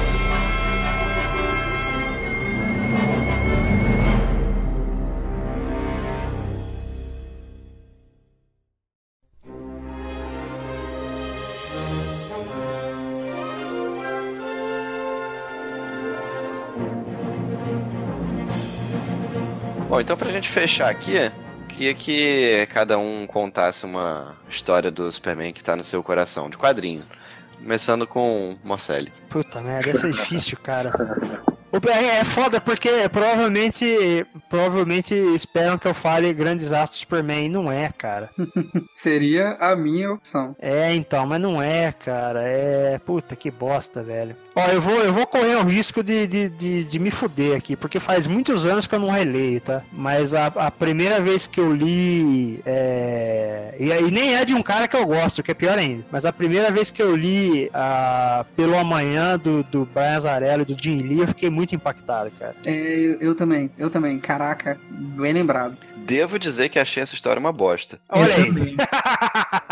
Mas a culpa é minha. Eu fui ler depois de ler o texto do Morcelli, depois que ele leu a primeira vez, eu fiquei num hype, filho da puta. Daí eu fui ler a história, deu, pô, Morcelli, mas não. Eu, eu, li, na época eu ainda não estava muito envolvido com esses nerds de internet, então você você ia com a cabeça muito fresca para as coisas, né? Você já não ia com Exato, nada, exatamente. você já não ia nada preconcebido com as paradas. Exatamente, você só chegava lendo e, pô, cara, na época, na época eu ainda era muito deslumbrado com os desenhos do Jim Lee, né? Depois você cresce e percebe que não é isso, mas, mas você eu ainda era muito deslumbrado com os desenhos Jim você, Lee. Você lembra da primeira edição, Lib, quando ele chega na igreja? Pô, o, pa não, o, padre cara. até cai de joelho. Eu fico, uhum, caralho, velho! É muito maneiro, cara. Poxa, cara, não.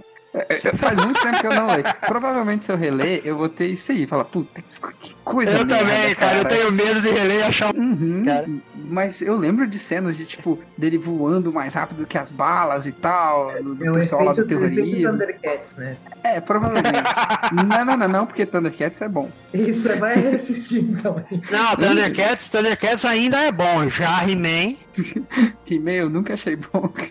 Ah, porra, só vai ter sua. sempre foi uma bosta. Eu nunca consegui gostar do He-Man. Então, mas eu, eu, pô, bem lembrado, Marcelo.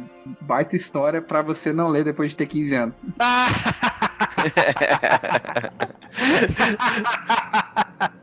Vamos seguir então, vamos seguir. É que, é que de- deixa eu só acrescentar mais um detalhe. É, é que eu acho que foi a primeira história dele que eu li inteira, tá ligado? Então tem, tem aquela coisa do, de ser a primeira, sabe? E, e tem essa coisa do, do- da simbologia messiânica. Eu, eu lembro que o Super-Homem tava passando por uma fase muito maluca na época. Que ele tava. Teve, teve aquela Godfall, você lembra disso, Lib? Que ele foi trocado com, Lembro, com, lembro. com o Sr. com- Majestic. Aham, lembro. O Majestic O- ficou aqui no universo DC e ele foi pra, pra um- pra uma espécie de Pocket Universe. Uhum, Uma uhum. coisa eu assim. Tenho, eu, tenho, eu tenho essa edição, cara. O, o Michael Turner acho- desenhou e Exato, tal. eu acho os designs excelentes, cara. É, eu os acho designs são animais, cara. São- E, e, tipo, na época eu também adorava os desenhos do Michael Turner. Depois eu- hoje eu olho assim, eu olho assim, cara, o É. que, que eu tinha na cabeça, velho? Super-Homem Mas eu adorava os desenhos né, dele. Pô, mas, Érica, fala sério, Érica. Se você tem 15 anos, isso é a coisa mais legal do mundo. É animal. Não, é Eu animal. O design deles era era Aham. o tempo Eu dele, devia, cara. ter, eu- eu devia ter começado a ler gibi mais cedo, cara, porque. Mas, Érica, a verdade é que isso é tudo coisa pra adolescente. A gente adulto lê de enxerga. É, é, exatamente. A gente que tá errado. É, é exato. E, cara, essa, essa Godfall, ele tinha uns designs de personagem muito bons. Cara, as motos pareciam Tron, velho. Só que Aham, antes do, do aham. Tron novo sair, tá ligado? Uhum. Não, e, puta, eu gostava muito dos desenhos do Michael Turner, do, do finado Michael Turner. Mas, assim, Pô, cara, esse ano faz 10 anos que ele morreu, cara. caraca, Porra, já, velho. Já faz isso, cara. Pô, eu Nossa. lembro quando anunciaram a morte do cara. Que, que bad, velho. Pô. E- Não, é, essa história ela é, é engraçada porque aconteceu tudo na mesma época, né? Tem essa parada aí do Azarelo, que é, ele, ele vai parar até numa versão meio idílica de, de Krypton, né? Lembra? Tem o General Zod é, meio bonzinho, que depois vira o filho da Uhum. puta. A Uhum. Lois estava lá esperando ele e tal. Tem uma coisa meio, meio Jardim do Éden, assim, né? Era bem, bem É maluco. meio, é, é meio que aquela para o homem que tem tudo, saca? Isso, isso, é meio parecido com a. É, exato, exato. E aí, ao mesmo tempo, tava saindo essa história doida aí de- dele numa Krypton. é, que era tipo um, um simulacro, né? Era um simulacro de Krypton, enquanto o Majestic tava aqui na, na Terra, Terra primordial, vamos dizer assim. Uhum, é. Tava tudo acontecendo ao mesmo tempo. Mas é engraçado que, assim, ao contrário do da, da Jimmy do Azarel lá pela manhã, Uhum. essa Godfall, quando eu li, eu não gostei da história. Eu gostei muito dos designs, os desenhos são lindos e quê, mas a história eu já achei zoada, já achei zoada na época, sacou? E isso eu lembro bem, de já não ter gostado Aham. muito do conceito. mas a. Mas, cara, eu, eu reli ela na época que eu tava escrevendo o livro e me, me foi boa, assim, porque, pô, é o Joe Kelly, cara. Eu nem lembro quem escreveu. É, a história do Joe Kelly, cara, tem umas ideias legais nela, cara, em termos de, de caracterização e tal, de, de como poderia ter sido a vida dele se, se Krypton não tivesse explodido e tal. Achei interessante a Uhum. releitura dele. Ó, eu estou com ela aqui na mão nesse momento. Olha aí, olha aí um cara preparado. O cara, cara, quem tem preparo é, tem tudo. cara, olha que design bonito, velho. Fala sério, bicho. Ah, é animal, cara, é animal. Bom, vamos seguir aqui. Érica, sua história do Superman do coração. Eu queria muito poder dizer que era um gibi da Era de Bronze, dizer não, porque esse gibi aqui, velho Chess Megan, ou esse gibi aqui do Alan Moore, mas é. Cara, é, é o Superman Beyond do, da crise final, sabe? Tipo, Como? Re- Repete aí. é, é o Superman na crise final. Tipo, Ah, então o, o seu não é um gibi, é uma, uma fase do personagem, tipo, uma caracterização. eu sei, é pra citar um gibi específico, o Superman Beyond, suponho.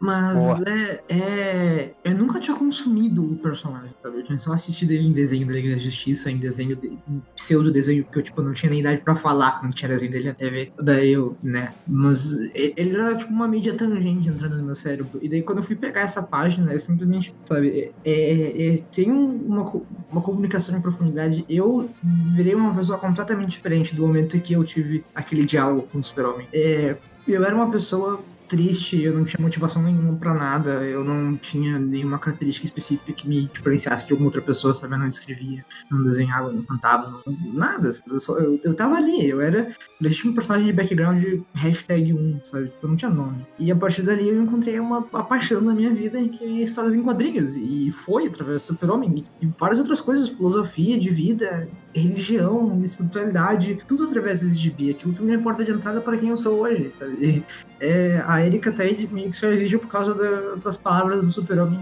naquele tinta e papel. Então é, é o super-homem do meu coração. Você tá dizendo que a Erika Ted é uma criação de Grant Morrison.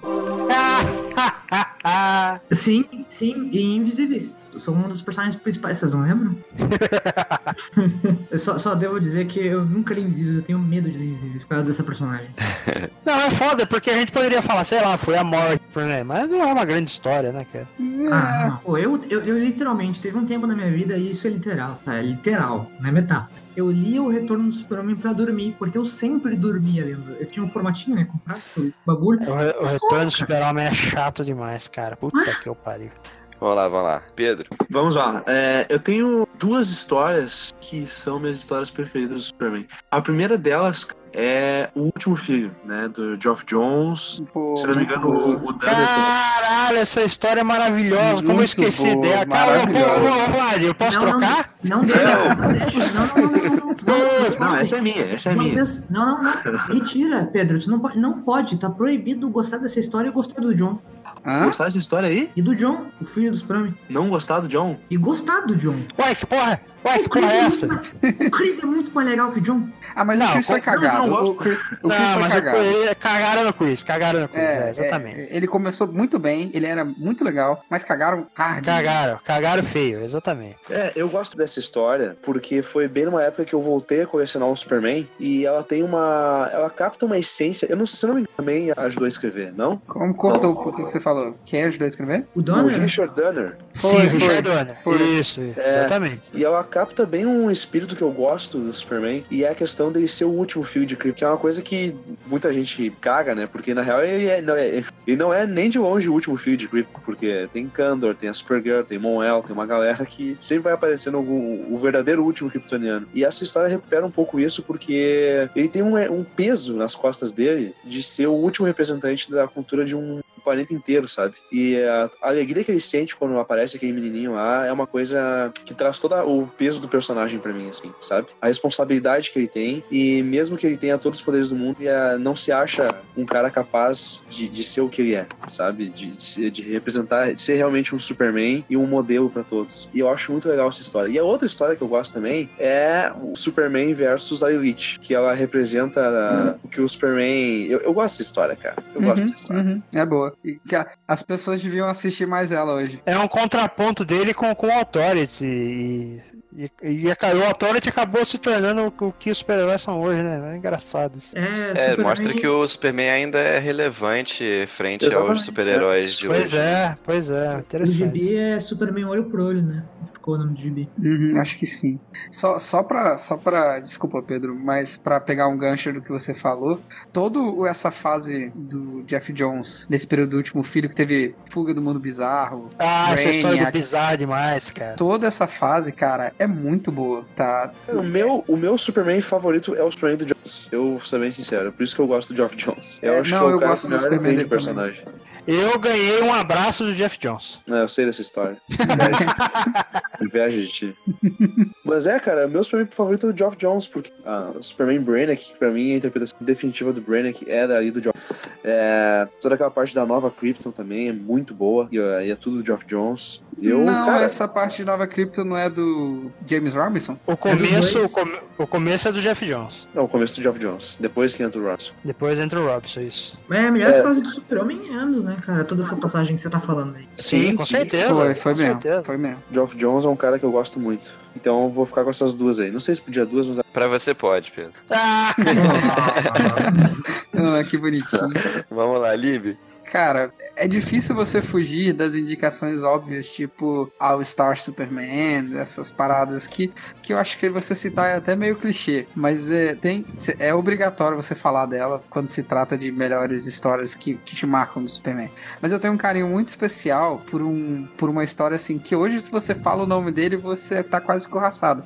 Mas a, a Quatro Estações do Superman é uma história lindíssima, cara. E, e do Loeb, antes de, de ter dado a merda toda com o filho dele e tal, e que isso mudou o cara sensivelmente no texto dele. Mas é, Quatro Estações é uma bela história, tanto que inspirou Smallville, a gente já falou isso aqui nesse podcast. É, eu tenho um carinho muito grande também por uma. por. Entre a Foice e o Martelo, Ah, o Lib, o, o Jeff Loeb, ele chegou a ser roteirista de Smallville durante um tempo. né? Foi, foi. É verdade. Eu tenho um carinho muito grande por Entre a Foice e o Martelo, que eu acho uma das histórias que, que mais me fez pirar. Porque aquele final de, de Entre a Foice e o Martelo, cara, se você não, não pirar e pular da cadeira, você tá morto por dentro, cara. Porque puta que o pariu, velho. O que, que é aquilo, bicho? É, Só de é lembrar bom aqui. mesmo. Só de lembrar, eu já tô aqui, caralho, isso é muito foda. E, e- e, cara, é, é, é o personagem que eu mais acompanho de perto desde que eu me considero leitor de quadrinhos, sabe? Então, a, a galeria de histórias que, que mexeram comigo de uma forma ou de outra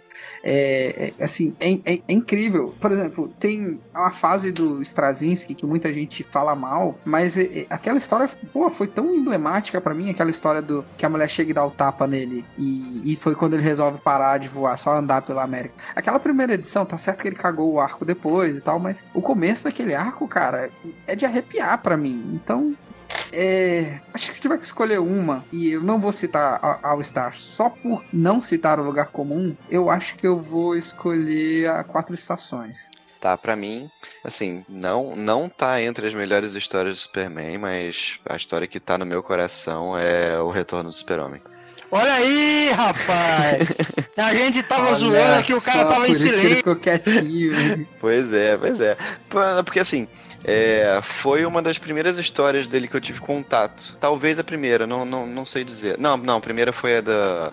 A outra que tá relacionada com a morte, não foi a primeira, mas foi uma das primeiras que eu tive contato e uma das primeiras revistas do Super-Homem que eu tinha, que eu tive em minhas mãos, né? Então, ah, foi a que eu mais reli. Eu reli muito essa história, porque não tinha outra coisa pra ler, enfim. Mas eu, eu reli tanto essa história e que eu lembro de, de, de quase tudo de cabeça que acontece, sabe? E por isso é é a história que, que me marcou mais. Mas não é das melhores histórias, tem, tem outras histórias muito melhores do Super-Homem, mas a que me marcou mais foi o Retorno do Super-Homem. Todo É, mundo isso a tem aquela história ruim que comum, adora, né, cara? Eu, eu, eu também tenho, assim, na minha memória tudo que aconteceu no Retorno do Super-Homem e também me marcou muito, mas eh, foram sentimentos diferentes. Imagina. Não, todo mundo tem aquela história ruim que você adora, né? Tipo, eu tenho um arco, aquele sacrifício. Não sei se vocês lembram. Que o Pô, mas essa história não é Lord- ruim, essa história é boa Ah, pra cara, caralho. ela é muito bizarra, velho. Não é, velho, você tá louco, cara. Eu História adoro sei, esse arco. É uma que o Maxwell Lord coloca que o Superman vê os aliados como os vilões. Então ele Ah. meio que sai porrando todo mundo. É, sacou? aquele que a Mulher Maravilha quebra o pescoço. Isso, vamos Ah, lá. exatamente. Essa história é culmina- boa, cara. Pô, essa história é boa cara, pra caralho, velho. Eu, vou, eu tenho ela aqui encadernada, mas A eu, única eu coisa sempre achei que, que ela fosse é- ruim. Eu vou até reler com, com mais amor no coração, então. Isso aí, é tão, isso aí é tão bom que ia virar filme pelo George Miller. É sério. Ah, é? É, o filme da Liga do George Miller, o plot ia ser esse aí. O final, né, do filme, no caso. É, isso, ia ser isso aí mesmo. O, o final do filme, o Max Lord ia controlar o Super-Homem e a Mulher Maravilha ter que matar ele. E o Flash ia morrer. É da hora. É, a única coisa ruim dessa fase aí, desse negócio de sacrifício, é que o Super-Homem tem uma, uma fortaleza da solidão no meio do México, né, cara? Ah, nossa, isso era muito ruim. Ah, Puta eu tinha aí é- esquecido disso, cara. Puta aí que é- pariu, é é, fantástico. verdade. Era Fortaleza é Maia. É tipo ele morar naquela cabaninha do Blanca lá, né, velho? É, o Ma- Maia no México, né, cara? É, o cara era bom. Esse cara fazer uma pesquisa. É, é que nem o, o herói da Marvel lá, o Gladiador, que no, no mesmo quadrinho ele diz que ele é brasileiro e que é argentino. Ué, mas é a mesma coisa, né? Capital mesma do Brasil coisa. é Buenos Aires. Você não lembra, você não lembra quando teve o, o Tempo, que tinha aquela piadinha que o Fernando Henrique ligou pro Bush, falou que o Brasil tinha sido responsável, o Bush mandou bombardear Buenos Aires? Não, não lembro. É da minha época do som. Essa, essa é muito criança pra isso, né? É, tô ligado. Eu lembro. A Erika não viveu o período do Fernando Henrique, Erika. Não, não. Eu vivi o segundo mandato do Lula, cara. Caralho, quantos anos você tem, velho? Que isso? É, isso fica, fica esse mistério aí na sua cabeça. Não, porra nenhuma, fala aí. Não, eu fiz 25 assim. A gente, a gente corta. A gente corta, a gente corta. 25? É, Então, 25 da, do 93, sai de 93. isso. Caralho, você não viu o Ayrton Senna morrendo, velho? Nossa, você se privou de um, de um momento traumatizante nessa vida.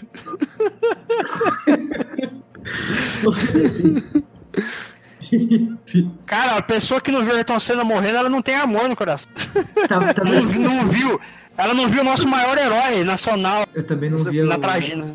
Você é um mártir, cara. Se você não chorou pelo Ayrton Senna, você não sabe o que que é sofrer. Pois é, cara. Nossa, caras. Por isso, por isso você tá morta por dentro, velho. Porra. É por, é por isso que eu não gosto do jogo. Tá aí, pô, pô, você não gosta de nada. Você não gosta da vida. Não, eu gosto de arrasar.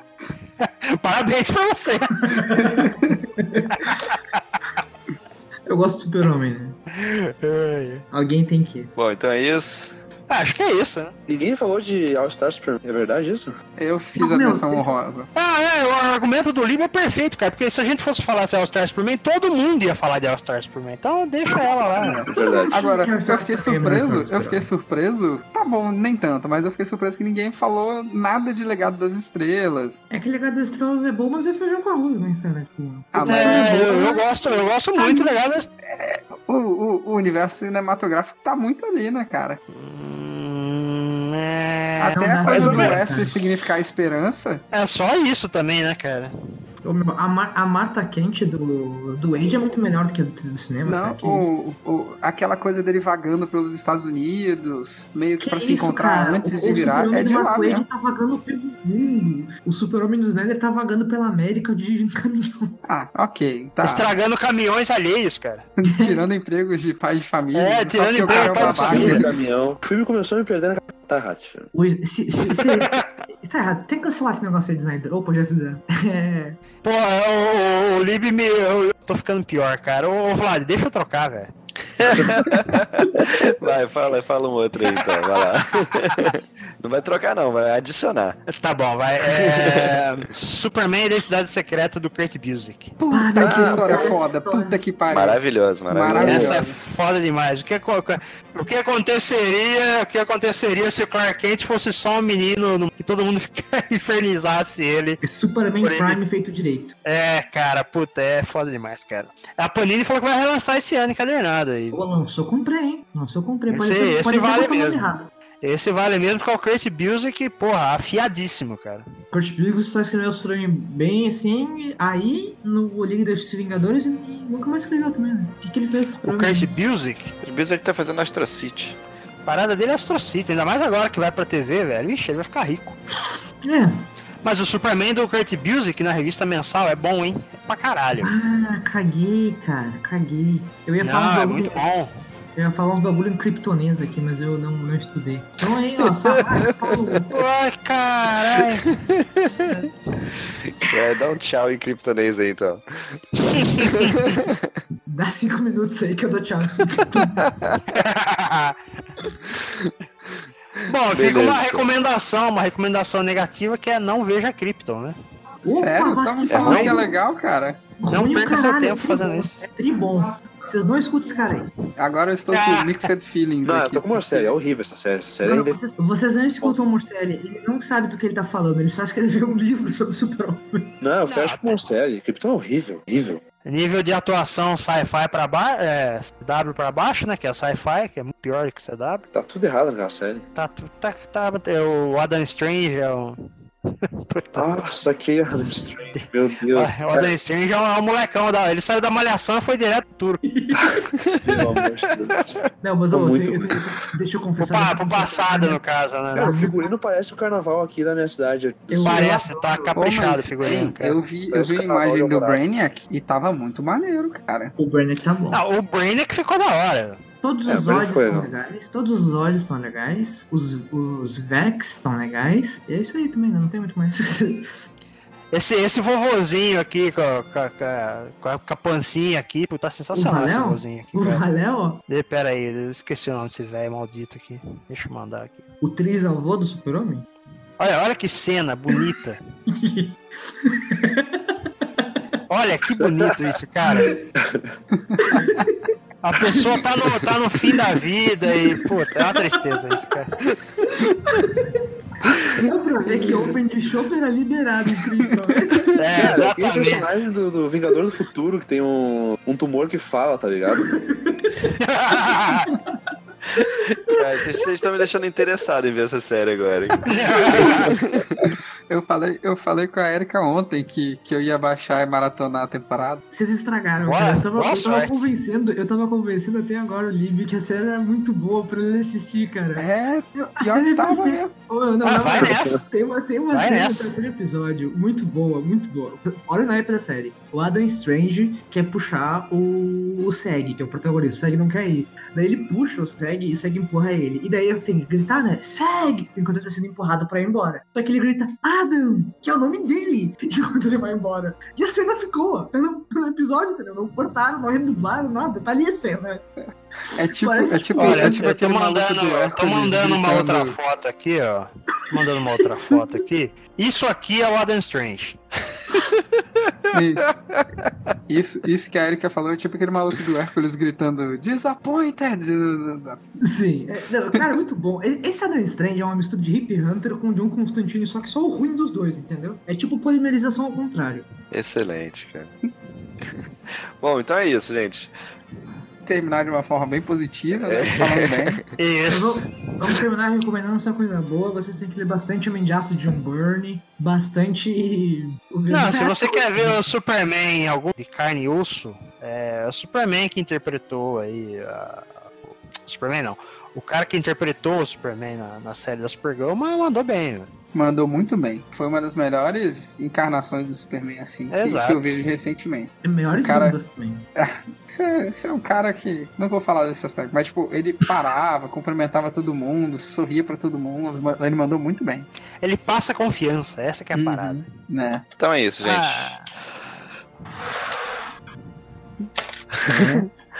Olha só isso aqui, ca- cara, como é que pode? Como é que os caras põem isso na TV, cara? Olha isso, o cara parece que saiu de direto da Malhação em 2002 e o outro tá com roupa de motoqueiro, cara. Que porra é essa, velho? Que É, beleza. essa é a roupa de cara. Krypton, né? Que eles usam em Krypton. Que é igual a roupa que a gente usa aqui. Bem legal. Exatamente. Se a evolução conseguiu fazer os caras ficarem iguais a gente, por que não a estética da CIA não ser a claro. mesma? É, faz Caralho? Que- quem será que faz o comercial da CIA em Krypton? Tem que ser o Sebastian, cara. Sebastiel. É, Sebastião, né? Ah, não acredito. Sebastião. Ó, vou encerrar a gravação aqui, hein? Não, pera, pera, pera, pera, pera, pera, pera, pera, pera, pera, pera. Não, não encerrou ainda, não encerrou ainda, né? Não. Não, pera, então, ó. É Roshben. Caralho, velho. Puta que eu pariu. Ah, era que acabou de ir pra Copa, velho. Caraca.